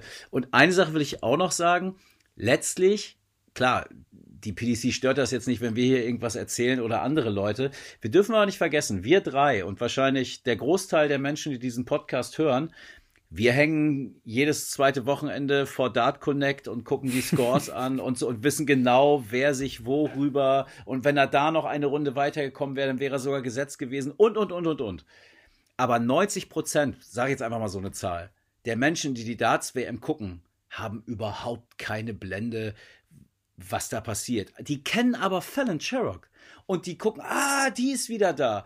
Die interessiert dabei, aber, ja. ja. und die interessiert aber nicht. Die hat doch damals hier den Mann geschlagen oder nee, zwei hat die sogar geschlagen. Ja, genau die. So und das war eine Geschichte und die Geschichte ist rumgegangen und die Leute kennen Van Gerven, die Leute kennen Peter Wright, die Leute kennen Gervin Price und die Leute kennen Fallon Sherrock und vielleicht dann noch individuell zwei, drei andere Spieler und Gabriel Clemens, seit er bei der WM im Achtelfinale gestanden hat und damals den Weltmeister geschlagen hat. So viel mehr Leute kennt die breite Öffentlichkeit nicht. Und deswegen, das weiß die PDC natürlich auch wiederum. Also sie wissen einerseits, dass wir nicht doof sind, aber die wissen auch, dass die breite Masse das überhaupt nicht weiß und sich dafür auch gar nicht interessiert. Aber dass die breite Masse getriggert wird von dieser Frau, die da oben steht, weil sie die Geschichte schon mal gehört haben, weil sie das, das ist ein Wiedererkennungswert. Ah, die. Und das, ich muss das nur bei einer, ich habe, glaube ich, meine Tochter hier schon mal angebracht, als es um, um Fallon Sherrock ging. Jedes Mal, wenn ich ein Turnier schaue hier, irgendein Major-Turnier und abends da ein paar Stunden vom Fernseher verbringe, fragt sie mich dann am nächsten Tag, wann denn Fallon Sherrock spielt. Sie hat das damals gesehen und die, die konnte damals zumindest noch nicht bewerten, ob die das jetzt gut macht oder schlecht, aber sie sieht natürlich, wie die Leute reagieren, wie die Leute sie anfeuern und jubeln und sie findet es das toll, dass eine, eine blonde Frau da auf der Bühne steht und mit ihrem rosa und das, das fand sie super. Ist jetzt auch viel Klischee, klar, aber es ist nun mal so. Und äh, das muss man auch wissen, wenn man darüber diskutiert. Und Marvin, was du sagst, der ganze Hate, der darf nicht auf Fallon Sherrock gehen, weil sie hat es nicht eingefordert. Zumindest weiß man davon nichts. Und so wie ich sie kenne, ich kenne sie nicht gut, aber zwei, dreimal habe ich sie auch im Ali Pelli erlebt, kann ich mir nicht vorstellen, dass die da hingeht und sagt, hier, pass mal auf, Matt äh, oder Eddie, äh, ich will jetzt hier spielen, weil ich bin eine Nummer und so. Das kann ich mir nicht vorstellen. Aber wenn dir jemand sagt, dir lieber Zuhörer oder Zuhörerin, pass mal auf, du kannst bei uns bei der WM spielen, erste Runde, 7500 Pfund und einen kleinen Werbevertrag haben wir auch noch dabei, weil TV-Präsenz und so, da können wir dir auch. Sagst du dann nein? Wer sagt da bitte nein? Also, ich finde nicht, dass man ihr das vorwerfen kann. Ich glaube, dass sie sich da auch sehr unwohl drin fühlt, auch mit Blick auf die anderen Frauen, weil sie ist ja auch nicht doof. Ne? Und dann doch bitte das, diesen ganzen Hate abladen äh, äh bei der PDC und sagen, Freunde, macht mal vernünftige Regeln und dann können wir uns unterhalten. Und jetzt aber wirklich der letzte Punkt dazu, am Abend, du hast mich ja gerade auch wieder echt angesprochen. Ähm, wenn, wenn, man jetzt die, die, wenn man jetzt FIFA und PDC vergleicht, dann hinkt das natürlich schon deswegen, weil die FIFA ein Sportverband ist, der mehrere Nationalverbände vertritt, während die PDC eine Firma ist, eine Organisation, eine sagen wir es jetzt mal, Zirkusveranstaltung. So. Und deswegen hat die PDC jedes Recht, mit allen möglichen Turnieren zu tun und zu lassen, was sie will, weil sie eine Show bietet. Natürlich hat sie das Ganze wunderbar in einen äh, tollen sportlichen Rahmen über all die Jahre äh, gebaut und entwickelt, aber am Ende des Tages ist es eine Firma und die können selber entscheiden, was sie, was sie da machen. Das kann man gut oder schlecht finden, aber der Vergleich mit einem Sportverband hinkt auf ganzer Ebene. Es kam ja nicht von mir, ne? Nein, nein, nein, nein, nein, nee, klar, ja, ja. Also ich kann, ich weiß, was ich PDC Du hast ja zitiert, ja, ja. Ist, ne? ja, ja, klar. Genau. Ja, ich kann auch ganz andere Sachen zitieren, die lasse ich ja lieber weg, die da, die da heute da geschrieben worden sind, die dann leider auch gegen Fallon Sherrock gehen, ne? Aber ja, äh, also marketingtechnisch eine Riesennummer von der PDC. Drei Frauen. Bo Greaves ist, das ist eine Story, das wäre die Frauenstory ja der WM gewesen. Jetzt kann man das so ein bisschen nochmal auf Fallon Sherrock auch so ein bisschen ummünzen. Für Bo Greaves vielleicht ganz gut. Auch Lisa Ashton nehme ich mal ein bisschen raus, weil diese Geschichte halt nicht so schillernd ist, sag ich mal. Aber ja, es, trotzdem es trifft man halt, da einigen auf den Schlips. Ja, genau. Ja. Und es ist halt auch nicht das erste Mal, dass die PDC das macht. Also ich habe dann jetzt im Internet gelesen, dass es 2017 mal eine Geschichte gab, dass ähm, Wildcards verteilt wurden an Ratajski, an Jeff Smith und an Devin Peterson, was auch eine völlig wilde Nummer war, als er die Qualifikation nicht geschafft hat. Und dann wird gesagt, ja, dann wird, kommt jetzt einfach der beste äh, afrikanische äh, in der Order of Merit platzierte Spieler in der Order of Merit mit. Oh, hoch, es ist Devin Peterson, geil, das passt ja ganz gut. Ähm, also, ja. man, man, muss, man muss das, glaube ich, genauso sehen, dass das halt nicht komplett sportlich alles geht, sondern dass da auch Marketinginteressen da sind. Ähm, nur, nur, dass das halt so lange offen gehalten wurde ähm, und mit all den Eventualitäten, die dann passiert sind. Also, was hätte man denn gemacht, auch wenn, wenn Bo Grease sich nicht qualifiziert hätte, sondern Fallon Sherrock Zweite geworden wäre? Wäre dann Eileen de Graaf als Vize World Matchplay-Siegerin mitgefahren oder hätte man dann doch die dritte mitgenommen und es wäre Bo Grease gewesen? Also, es wirkt, es, es wirkt halt einfach shady. Absolut. Ja, die BDC macht sich das eben dann so, wie es ihnen gerade gefällt. Aber sie haben das Recht dazu, wie du es gesagt hast. Und aber im Endeffekt, wir regen uns jetzt drüber auf, aber wenn wir Fallon Sherrock bei der WM haben, dann berichten alle wieder drüber, die Aufmerksamkeit ist da, wir haben was zu bereden, die Fans haben was zu bereden, zu bejubeln. Ja, vielleicht ist es am Ende eine Win-Win, aber trotzdem muss man das hier definitiv auch nochmal kritisch beleuchten, aber ich denke, das haben wir jetzt auch dann zu Genüge getan. Ja, warum habe ich vorhin von, von drei PDPA-Plätzen gesprochen? Also zwei sind ja fix. Ähm, es ist aber so, wir haben das World Youth Championship Finale ja auch im Rahmen der Players Championship Finals zwischen Nathan Guerin und Josh Rock. Da ist natürlich Josh Rock als Favorit anzusehen und wenn er das Ding gewinnt, rückt eben Nathan Guerin nicht nach und wir hätten dann eben drei Plätze beim PDPA Qualifier am Montag. Wir haben am Samstag den West Europe Qualifier in Kalka, da sind ja auch dann einige Deutsche noch mit dabei. Zu Ehren von Die Marvin Vandenboom in Kalka, ne? Bitte? Das, hat, das wurde doch zu, zu deinen Ehren in Kalka angesetzt. Ja, Ja, ja, genau. Ich, ich habe das Ding nach Kalka geholt und die Q-School auch. Ja. Und da gibt es die Marvin van der Boom Trophy. Ja, äh, unbedingt, unbedingt. Unbedingt. Vielleicht äh, nicht im Dartsport, aber vielleicht, äh, ja, in irgendwelchen anderen Geschichten. Im Nail Thrower. Wir hatten ja einmal diese Nail Thrower Geschichte in, warst du mit dabei, Lutz? Doch, ne? Wo mit Sascha Bander mal mit diesen drei, drei, äh, drei Gramm Darts da geworfen haben. In London? War genial. Ja. Ja, ja, da war ich dabei. Ja. Da, da war ich sehr stark drin. Vielleicht sollten wir das nochmal einführen. Nee, Spaß beiseite. Also das, das am Wochenende noch der PDPA Qualifier, dann am Montag und zwar noch nicht veröffentlicht, aber eigentlich ist davon auszugehen. Spätestens am Dienstag, aber eigentlich am Montag wird dann auch die WM-Auslosung schon stattfinden. Also es geht Schlag auf Schlag. Aber das jetzt nochmal alles im Sportlichen, haben wir eigentlich alles durch. Aber wenn wir schon einen Gast dabei haben, halten wir es ja immer so, dass wir dem Gast dann auch, wenn er zum ersten Mal hier ist, auch noch einige Fragen stellen. Deswegen, Adrian, brauchst gar nicht nervös werden. Wir sind ja eigentlich ziemlich harmlos hier unterwegs. Naja, weiß ich nicht. dabei, da weiß man nicht, da ja, weiß man ich nicht. wollte gerade sagen, Ja, Stunde 40 wird hier einge eingelullt und dann kommen die knallharten Sachen auf den Tisch hier. Wenn wir Dartspieler hier mit dabei haben, ist unsere erste Frage eigentlich immer, ja, wie bist du zum Dartsport gekommen? Die Frage kann ich dir eigentlich auch genauso stellen. Ne? Was waren deine ersten Berührungspunkte mit dem Dartsport, privat wie auch beruflich? Also privat war es so, dass ich 2005, 2006, 2007 so das erste Mal rund um, um Weihnachten Darts im Fernsehen gesehen habe. Also ich bin ein unfassbar sportbegeisterter Mensch. Ich schaue mir so gut wie alles an, was, was an Sport kommt. Und äh, nervt damit auch meine ansonsten sehr unsportliche Familie. Und dann an Weihnachten ist normalerweise wenig und plötzlich sehe ich diesen Sport und habe mich sofort äh, verliebt. Hab dann im Studium einen Gott sei Dank sehr ähm, Darts liebenden Mitbewohner gehabt, mit dem ich mir dann zusammen eine Dartscheibe gekauft habe, die dann in meinem Zimmer hing und die Wand dahinter komplett zerstört hat. Ähm, ich habe trotzdem die Kaution bekommen, keine Ahnung, wie ich das hingekriegt habe, aber es gab die Kaution. Und da haben wir die ganze Zeit gespielt und wir haben Roland Scholten und Elmar Paulke zugehört. Und ähm, wenn ich heute zu ihm noch sage, äh, er spürt den Drück, er spürt den Drück, dann lachen wir beide, weil wir uns an diese Zeit äh, zurückerinnern.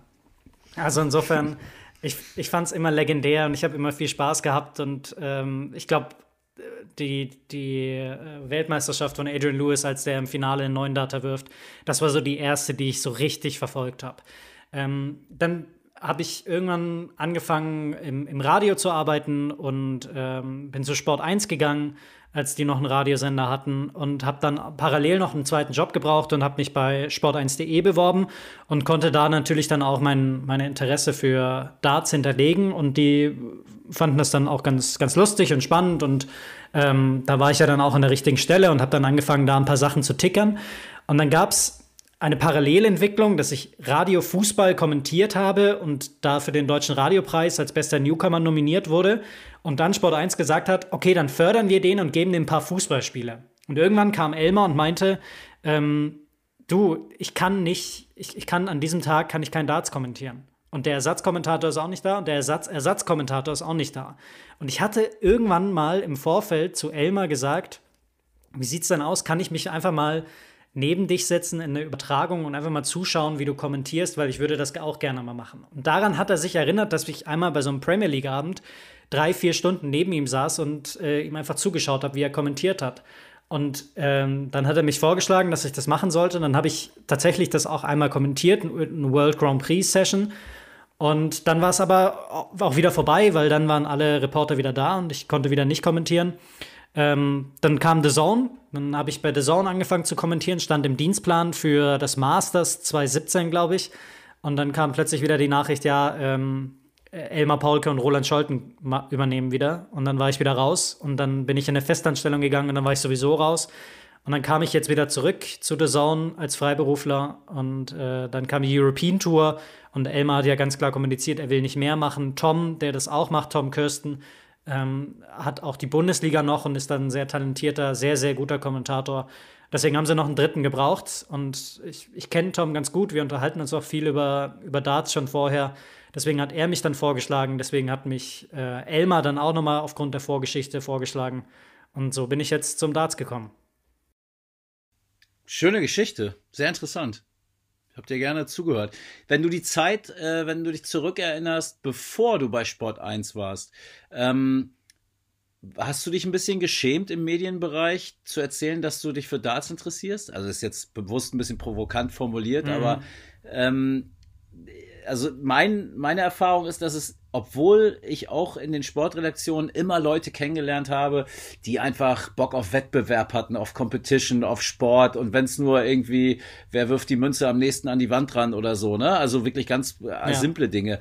Aber Darts war immer so ein bisschen, ja, komm, das meinst du jetzt aber nicht ernst, oder? Also das war schon so ein, ein bisschen schmuddelig, so ein Schmuddelkind. Ähm, was ja. waren da deine Erfahrungen? Vielleicht habe ich es nicht sehen wollen. also ich glaube, ich glaube, ich habe, ich habe, die, diese Sätze gab es dann schon, aber ich bin, glaube ich, einfach vor Begeisterung geplatzt, wenn ich über diesen Sport geredet habe und gesagt, guck mal jetzt, und das ist ja auch das absolut Faszinierende, dass ein Dart tatsächlich darüber entscheiden kann. Also wer weiß, was passiert, wenn Nathan Espinel gegen Van Gerven das, das 4-4 macht beim World Grand Prix. Wer, wer weiß, was dann passiert, aber er macht es halt eben nicht und Van Gerven macht es zu. Und diese, diese wunderbaren Geschichten, die sich da entwickeln können, die haben mich immer fasziniert. Und ich habe, ähm, so wird es mir zumindest gesagt, die Gabe, dass ich mit meiner Begeisterung Leute anstecken kann. Und wenn ich mit Begeisterung Leuten von irgendwas erzähle, dann, dann denken manchmal Leute, glaube ich, sich, oh, ich finde es eigentlich doof, aber dann sage ich denen das jetzt gar nicht so sehr. Das heißt, ähm, mhm. Deswegen habe ich das, glaube ich, nicht so sehr gespürt. Und außerdem komme ich äh, auch vom Skispringen und liebe auch das Skispringen. Und da muss man, glaube ich, noch mehr Überzeugungsarbeit leisten, warum man das gerne anschaut. Du hast gerade ja den Weg beschrieben, so ein bisschen im Schatten von Elmar Paulke, ne? Premier League Abend daneben verbracht, bisschen reingeguckt, dann er dich auch mit da so reinge, äh, zu, oder er hat dich zumindest dann ja. gefragt, ob du diesen, diesen Abend machen würdest. Ähm, ist das auch schwierig, äh, gar nicht jetzt nur persönlich auf dich bezogen, sondern vielleicht stellvertretend für alle, die irgendwie Darts im Fernsehen kommentieren. In einem Sport, wo es diesen diese eine Stimme, diesen einen Typen gab, über so viele Jahre eigentlich, äh, die, der die Geburtsstunde des Darts im TV in Deutschland ähm, ja, hatte und immer noch da ist. So ist, ist das dann nochmal besonders schwierig, weil man auch daran gemessen wird, oder äh, spürst du da keinen, keinen besonderen Druck? Doch, doch, auf jeden Fall. Ähm, und ähm, da möchte ich doch auch klar feststellen, dass das natürlich überhaupt nichts mit Elmar zu tun hat. Aber es ist natürlich so, dass alle Leute. Die Konstellation, sie, ne? Genau, alle verbinden mit Darts Elmar und alle kennen ja. Elmars Stimme. Und wenn sie es dann ja. einschalten und sie hören nicht Elmar, den sie bei der Weltmeisterschaft zur, zur Gans oder zum Kartoffelsalat mit Wienerle irgendwie Elmar hören und dann kommt mhm. da plötzlich jemand anders, der, der anders redet, dass sie sich denken so, hä, was ist denn das jetzt? Das gefällt mir nicht, ich will das Gewohnte. Vor allem in einer Zeit, das kann ich mir auch gut vorstellen, in der sich sowieso viel verändert, dass man sich dann denkt, ach jetzt, jetzt freue ich mich, aber Darts, Elmar, los geht's. Mhm. Ähm, mhm. Das habe ich auch gespürt, ähm, dass es viele Leute gibt, die sagen, ich will jetzt aber lieber Elmar hören. Also es ist auch total verständlich, weil, weil Elmar ja das Ganze auch groß gemacht hat und die Stimme des Darts ist. Ähm, aber ich spüre das dann halt. Und das ist, das, das passiert auf jeden Fall. Das heißt, der Druck ist da. Man, ich, vielleicht bereite ich mich auch noch mal extra besser vor, damit ich auch ja keine Fehler mache, ähm, damit ich halt äh, A, meine Begeisterung trotzdem mit rüberbringen kann und ich, ich bin am Mikrofon, aber dass ich halt auch den Leuten zeige, hier, nur weil Elmar nicht da ist, heißt das nicht, dass das jetzt nicht gut wird. Ja, kann ich mir vorstellen. Du sprichst gerade die Vorbereitung an. Wie viel Zettel hast du denn vor dir liegen dann? Oder wo, wo hast du deine Notizen? Oder hast du das alles im Kopf? Oder also ich würde gerne dem, dem Zuschauer, der dann ja auch im, bei einer Dartsübertragung automatisch Zuhörer ist, in, in erster Linie, was, was dich betrifft, gerne mal so einen Einblick geben, wenn du da sitzt. Man sieht ja manchmal äh, euch auch, auch im Bild dann, aber ich weiß nicht, räumt ihr dann eure Zettel weg oder wie machst du das? Und wie viel, wie viel Vorbereitung steckt da drin?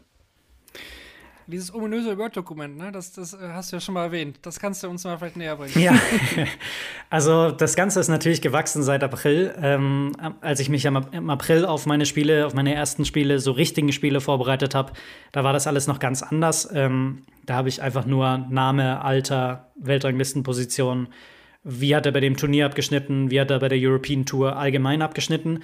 Und je mehr ich gemacht habe, je mehr ich auch von diesem Sport in einer Live-Übertragung verstanden habe, desto mehr ist dazugekommen. Also um die Frage ganz konkret zu beantworten, ich habe ähm, für jeden Spieler einen Zettel, ähm, wo ich dann im Turnierverlauf Sachen handschriftlich draufschreibe. Vorher ist da alles mit draufgedruckt. Ähm, Alter, Jahresdurchschnitt, Vergleich zum Vorjahr. Mhm. Bestenfalls noch irgendwelche Geschichten, wie er zum Darts gekommen ist, was er aktuell macht, wie seine letzten Wochen waren, was seine größten Erfolge sind. Und äh, dann, wenn es irgendwie der Zufall noch ergibt, dann auch gerne so ein paar Statistiken, die einfach sein, das, das Spiel erzählen, die Geschichte des Spiels erzählen. Also ne, eine meiner Lieblingsgeschichten ist ähm, Luke Humphreys mit zwei Darts-Finishes, ist der einfach mit Abstand der beste Spieler auf der Tour, hat die höchste Erfolgsquote, checkt die alle, alle Nase lang und wenn man sich sein Spiel anschaut, dann sieht man das halt auch, dass er darüber ganz viele Spiele entscheidet. Oder James Wade ist einer der besten Spieler mit dem letzten Dart. Dave Chisnell mhm. entwickelt sich weiter, wirft plötzlich ganz viel Triple 19, was er ja früher überhaupt nicht gemacht hat, ist da der, inzwischen der beste Spieler der Welt. Sowas einfach zu dann noch mit reinzuhauen, zu sehen, okay, hier ist ein Top 10 Spieler, hier ist ein Top 15 Spieler in diesem Bereich. Äh, das kommt dann noch mit alles mit dazu. Plus die Bilanzen bei dem Turnier, plus die Bilanz, also wenn es jetzt beim Grand Slam beispielsweise war, war Bilanz beim Grand Slam, debütiert er oder was waren seine besten Resultate? Und dann dazu noch, wie ist er dazu gekommen, also wie hat er sich dafür qualifiziert und ja. Und da kann man ja auch noch mal mit einer mit einer mehr hier aufräumen. Ähm, also ihr, ihr macht das schon alles selber, ne? Also ihr, ihr bereitet euch selber vor. Das ist nicht so, dass dass die Redaktion euch da äh, äh, Sachen äh, präsentiert und und der Onkel aus dem Fernsehen liest das dann einfach nur vor. Ihr, ihr müsst da schon selber vorher in die Recherche gehen, oder?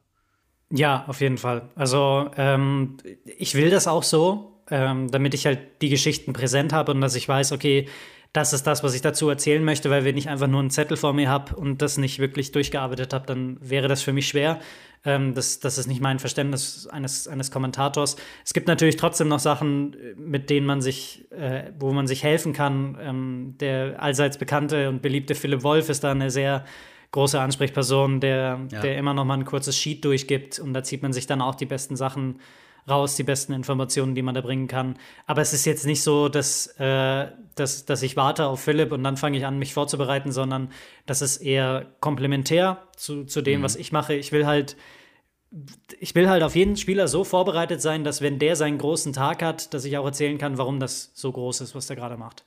Mhm. Ich, ich bin ganz ehrlich, als ich das, dich das erste Mal gehört habe, ich bin mir nicht sicher, ob es dein, deine erste Kommentierung war. Ich vermute aber schon.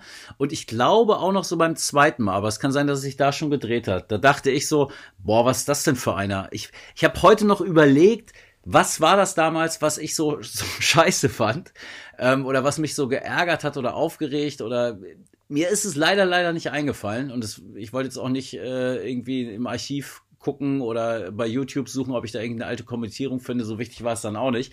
Aber dann fand ich dich sehr, sehr gut. Und äh, man merkt auch, wie gut vorbereitet du bist und wie sehr du im Thema bist und dass das auch nicht so ein Job war, scheiße, wir brauchen noch einen dritten hier beim Darts. Hier der Geiler, den, der hat zwar bislang nur äh, Bogenschießen und Fußball gemacht, aber äh, irgendwie kriegen wir den da jetzt auch noch äh, hin. Und gab ja in der Vergangenheit bei anderen Sendern auch mal den einen oder anderen, der das gegen seinen Willen kommentiert hat.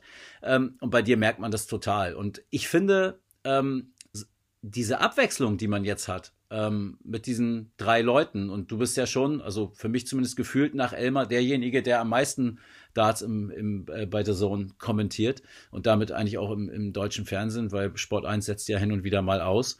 Ähm, finde ich das sehr, sehr gut. Und das ist ein, weil ihr euch auch ähm, unterscheidet und abgrenzt. Und das ist dann, finde ich, ganz schön, das auch mal anders ähm, zu kriegen. Und da schließt sich jetzt auch tatsächlich eine Frage an. Hast du deinen Stil schon gefunden oder experimentierst du noch so für dich? Oder denkst du da gar nicht ähm, drüber nach?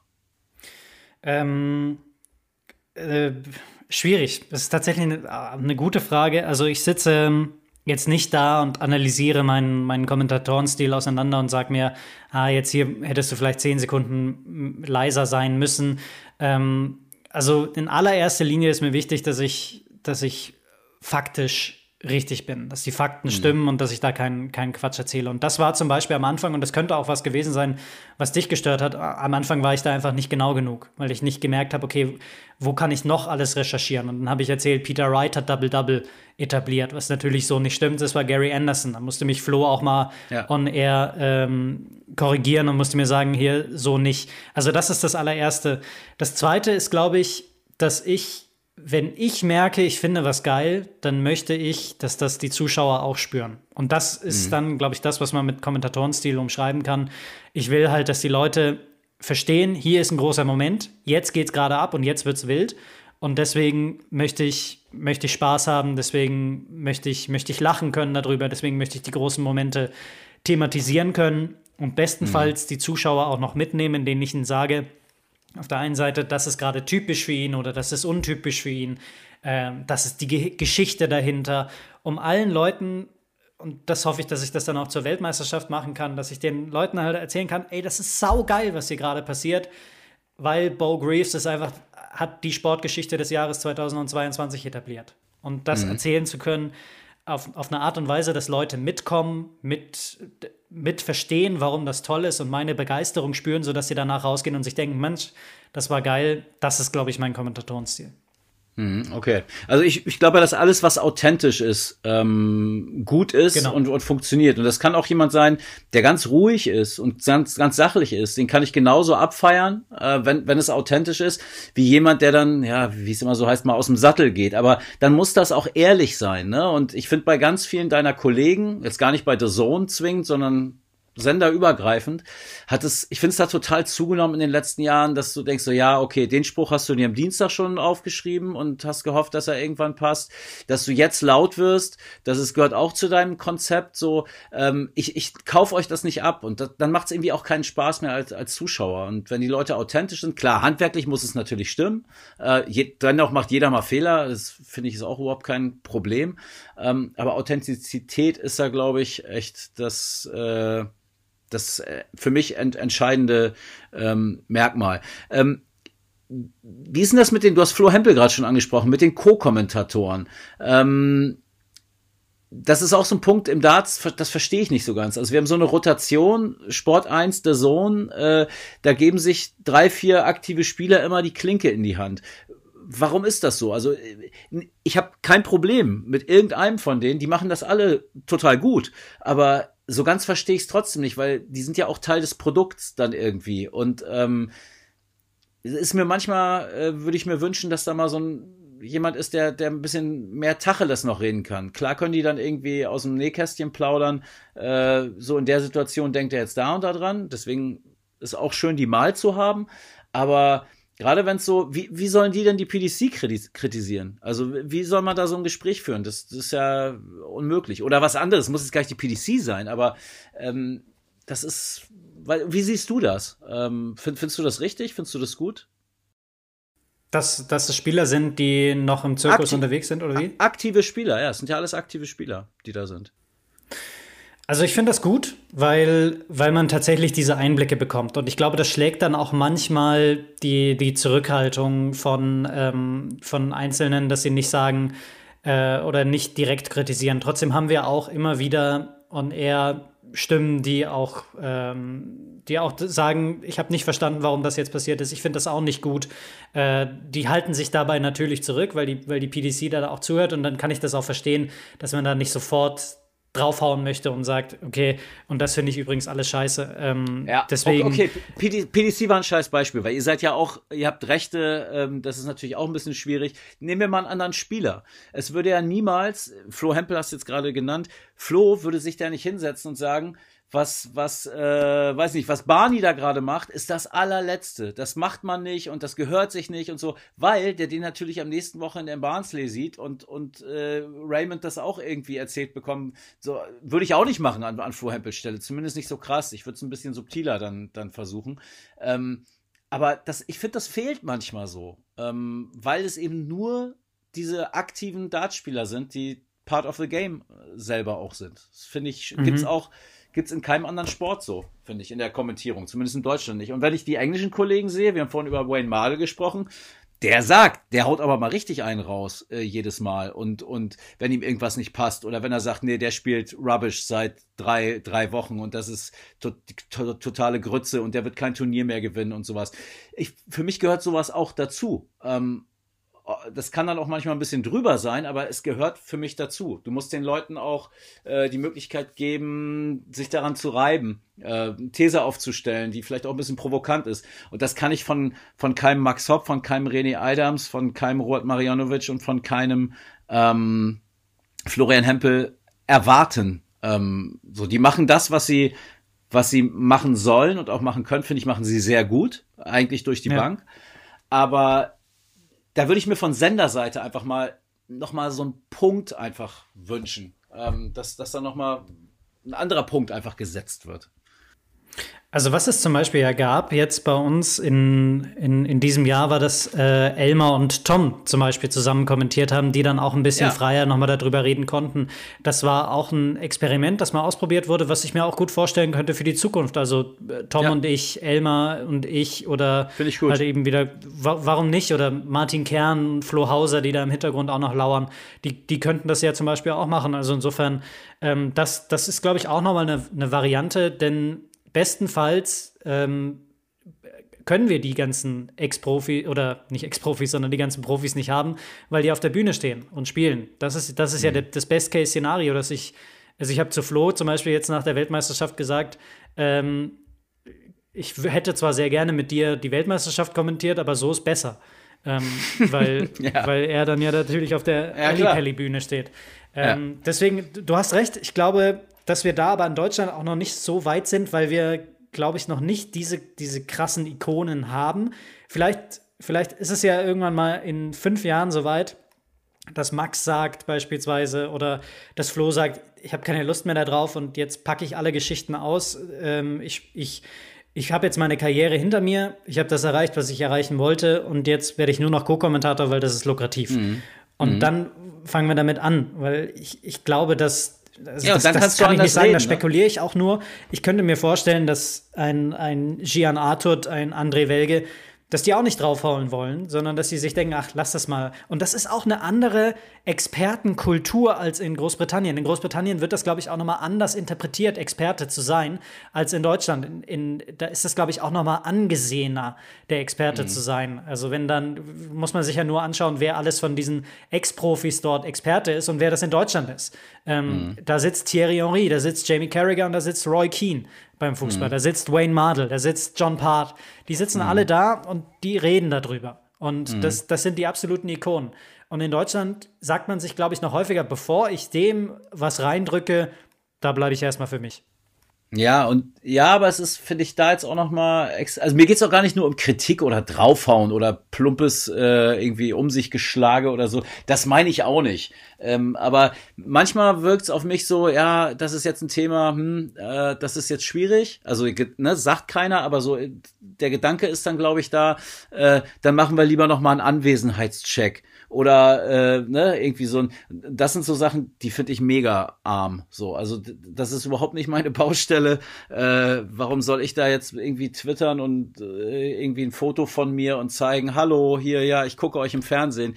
Äh, verstehe ich überhaupt nicht. Und besonders schade finde ich es dann, wenn gerade, weiß ich nicht, der setzt gerade zu einem äh, 170er Finish an oder so und die erzählen da einen im Fernsehen über äh, Franco aus Würzburg, schreibt uns gerade. Äh, ja, das ist mir egal als Zuschauer, was Franco aus Würzburg ja. meint. Ich, ich will jetzt, dass dieses Spiel verdammt nochmal kommentiert wird. Könnt ihr euch bitte mal wieder darauf konzentrieren? So, das finde ich dann ein bisschen, das ist so das andere Extrem. Und da würde ich mir manchmal wünschen, mehr aufs Spiel, auch mal kritisch sein, natürlich im Positiven wie im Negativen, aber das ist so, hm, das, ja, man kriegt die Einblicke äh, aus den Augen eines Spielers, das ist super, aber so ein anderes Element fehlt da manchmal, finde ich. Aber okay, du hast das, finde ich, gut, gut gesagt und äh, auch absolut, absolut nachvollziehbar. Hast du einen Lieblingsspieler? ich wusste, irgendwie wusste ich, dass diese Frage kommt. Ähm, oder, oder noch besser einen, den du gar nicht magst. Oh, das habe ich, das ich tatsächlich gar nicht. Also ich, ich denke jetzt an keinen ja, Spieler und denke, boring, um Gottes Willen. Boring, boring. Also ich sag dir jetzt erstmal, wen, wen, ich, wen ich super finde, und das ist Gary Anderson. Also ich finde find diesen, uh, diesen lässigen Stil, dieses ans Board gehen und mit, mit der Kette und diesem, diesen einen Ärmel einfach nur sich dahinzustellen und das das zu werfen und einfach so eher zu sein, wie er ist, das, das finde ich schon sensationell und ähm, ich freue mich immer, wenn er Erfolg hat und ich will auch noch nicht wahrhaben, dass er jetzt momentan äh, Probleme hat und dass es so ein bisschen aufs Karriereende zugeht. Ähm, bei wem ich mich immer freue, oder nicht immer freue, aber bei wem ich mir manchmal denke, ich würde es mir wünschen, dass er nicht gewinnt, sondern andere, ist Michael van Gerven tatsächlich, weil, mhm. weil ich mir manchmal diese Art und Weise, wie er sich gibt, das finde ich manchmal nicht, nicht sympathisch. Also mhm. ich glaube, das kann man auch schwer über Michael van Gerven sagen, dass man sagt, das ist jetzt ein Sym Sympath. Ähm, deswegen sitze ich bei ihm da, ich schaue ihm wahnsinnig gerne beim Pfeilewerfen zu, aber ich denke mir manchmal, also das finde ich jetzt drüber nicht richtig oder, oder einfach, ja, äh, arrogant. Was ja auch gut ist, aber weil es dem, dem Sport was gibt und weil es eine Farbe gibt und deswegen werde ich auch nie sagen, das ist ein arroganter Fatzke und deswegen sollte der bitte von der Bühne, sondern ich finde es gut, dass er das macht. Aber ich persönlich, ich finde es nicht sympathisch. Mhm. Ich hoffe, das beantwortet so ein bisschen deine Frage. Also ja, ich kann jetzt keinen ja, ja, kein Justin Pipe nennen oder so, wo ich denke, der, der wirft aber einfach nur schlimm. Das ist, das ja. ist schwierig. Vielleicht, vielleicht noch so ein bisschen, mir gefällt manchmal Mervyn Kings Art nicht auf der Bühne. Mhm. Ach, auch ein interessanter Spieler hier im Podcast. ja. ja. Lutz mag ihn eigentlich ganz gern. ja, ich werde Adrian da nicht widersprechen, also auf, auf, auf nee, das keinen Fall. Ich dir.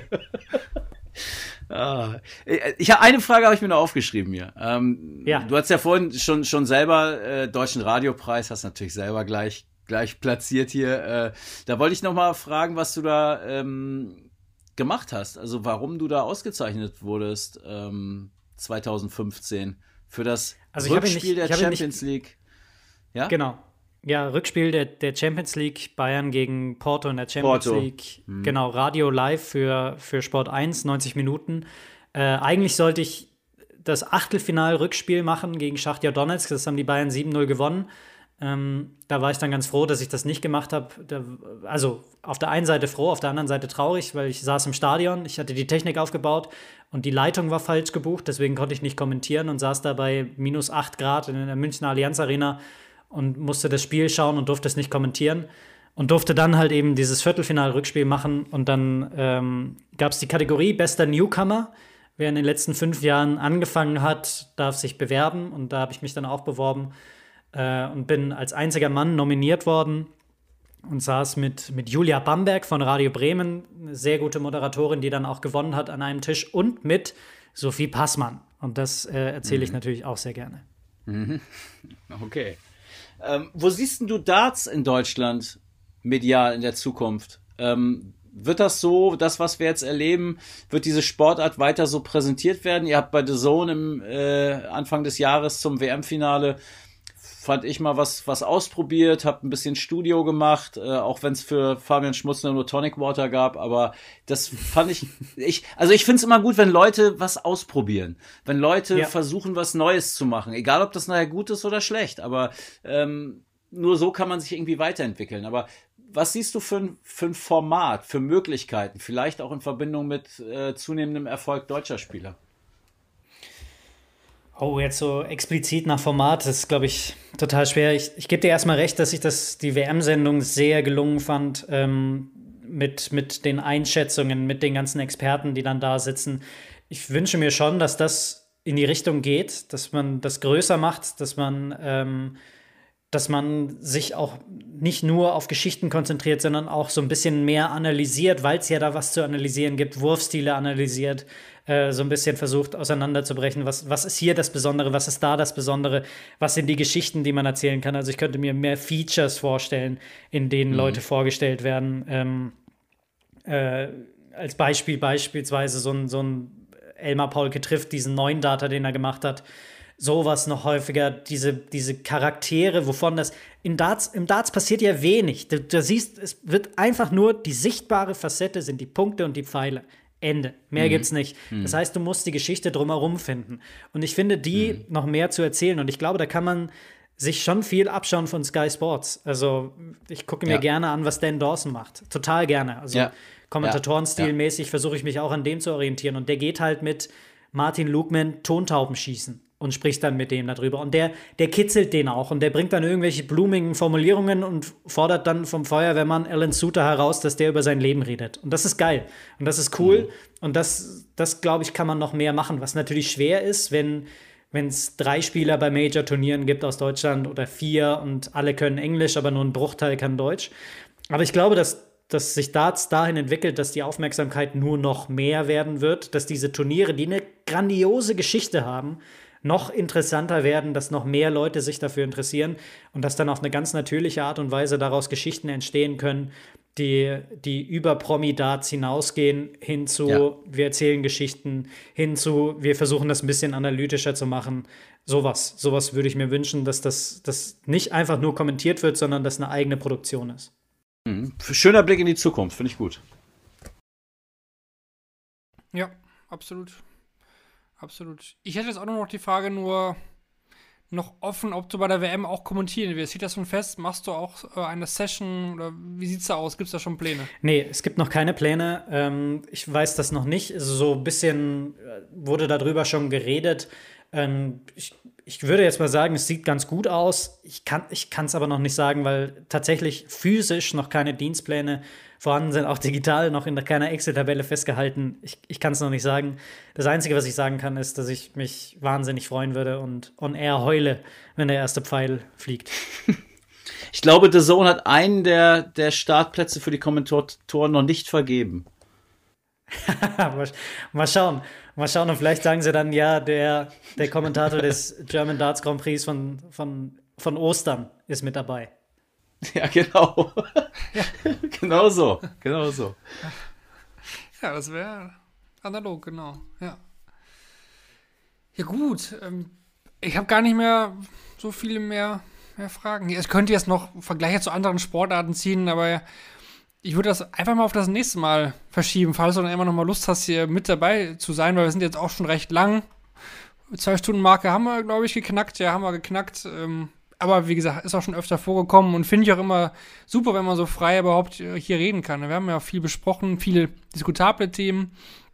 Aber ich finde es auch immer super, wenn wir viel über die Person erfahren, die mit dabei ist. Und ich glaube, das haben wir hier heute definitiv getan. Bevor wir zur Verabschiedung kommen, ähm, die Umfragen muss ich natürlich noch auflösen bzw. neu stellen. Wir hatten gefragt, wer gewinnt den Grand Slam of Dart 2022. 25% hatten gesagt äh, Michael van Gerven, aber immerhin waren 20% der Meinung von euch, dass Michael Smith gewinnt.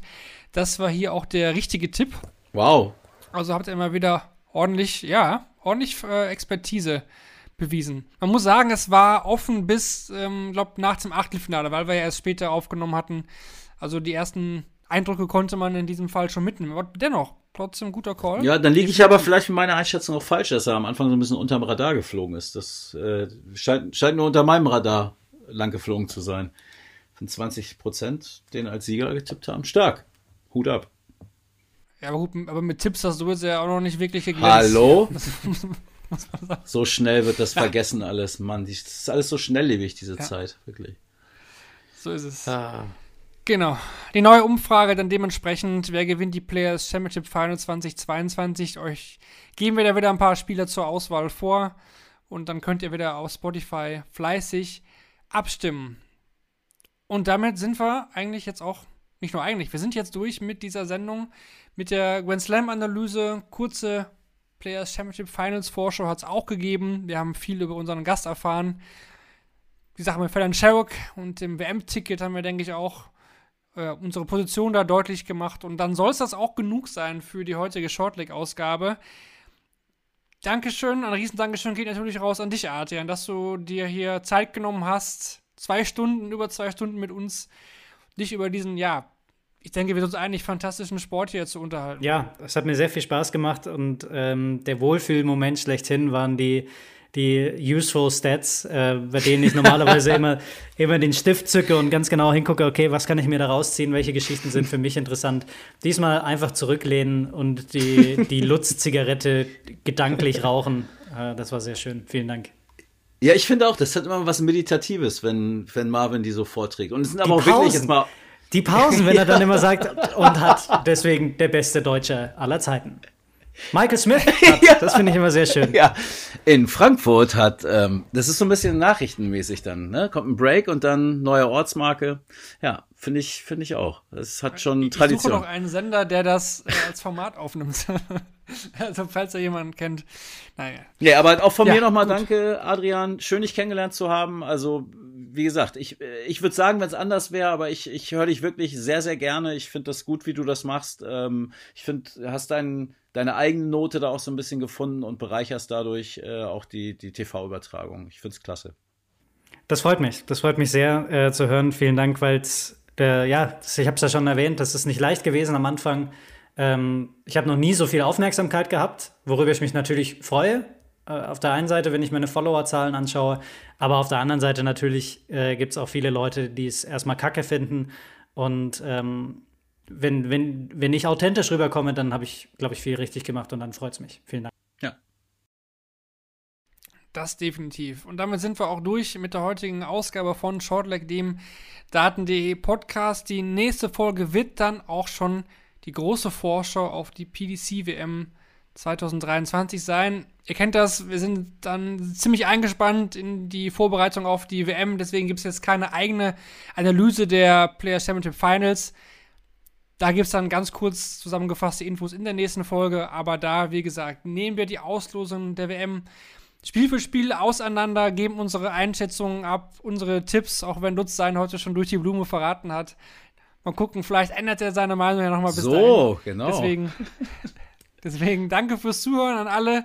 Hat Spaß gemacht und hoffentlich hören wir uns dann ja, zur WM-Vorschau wieder. In dem Sinne, eine gute Zeit. Bis dahin. Tschüss. Tschüss. Ciao.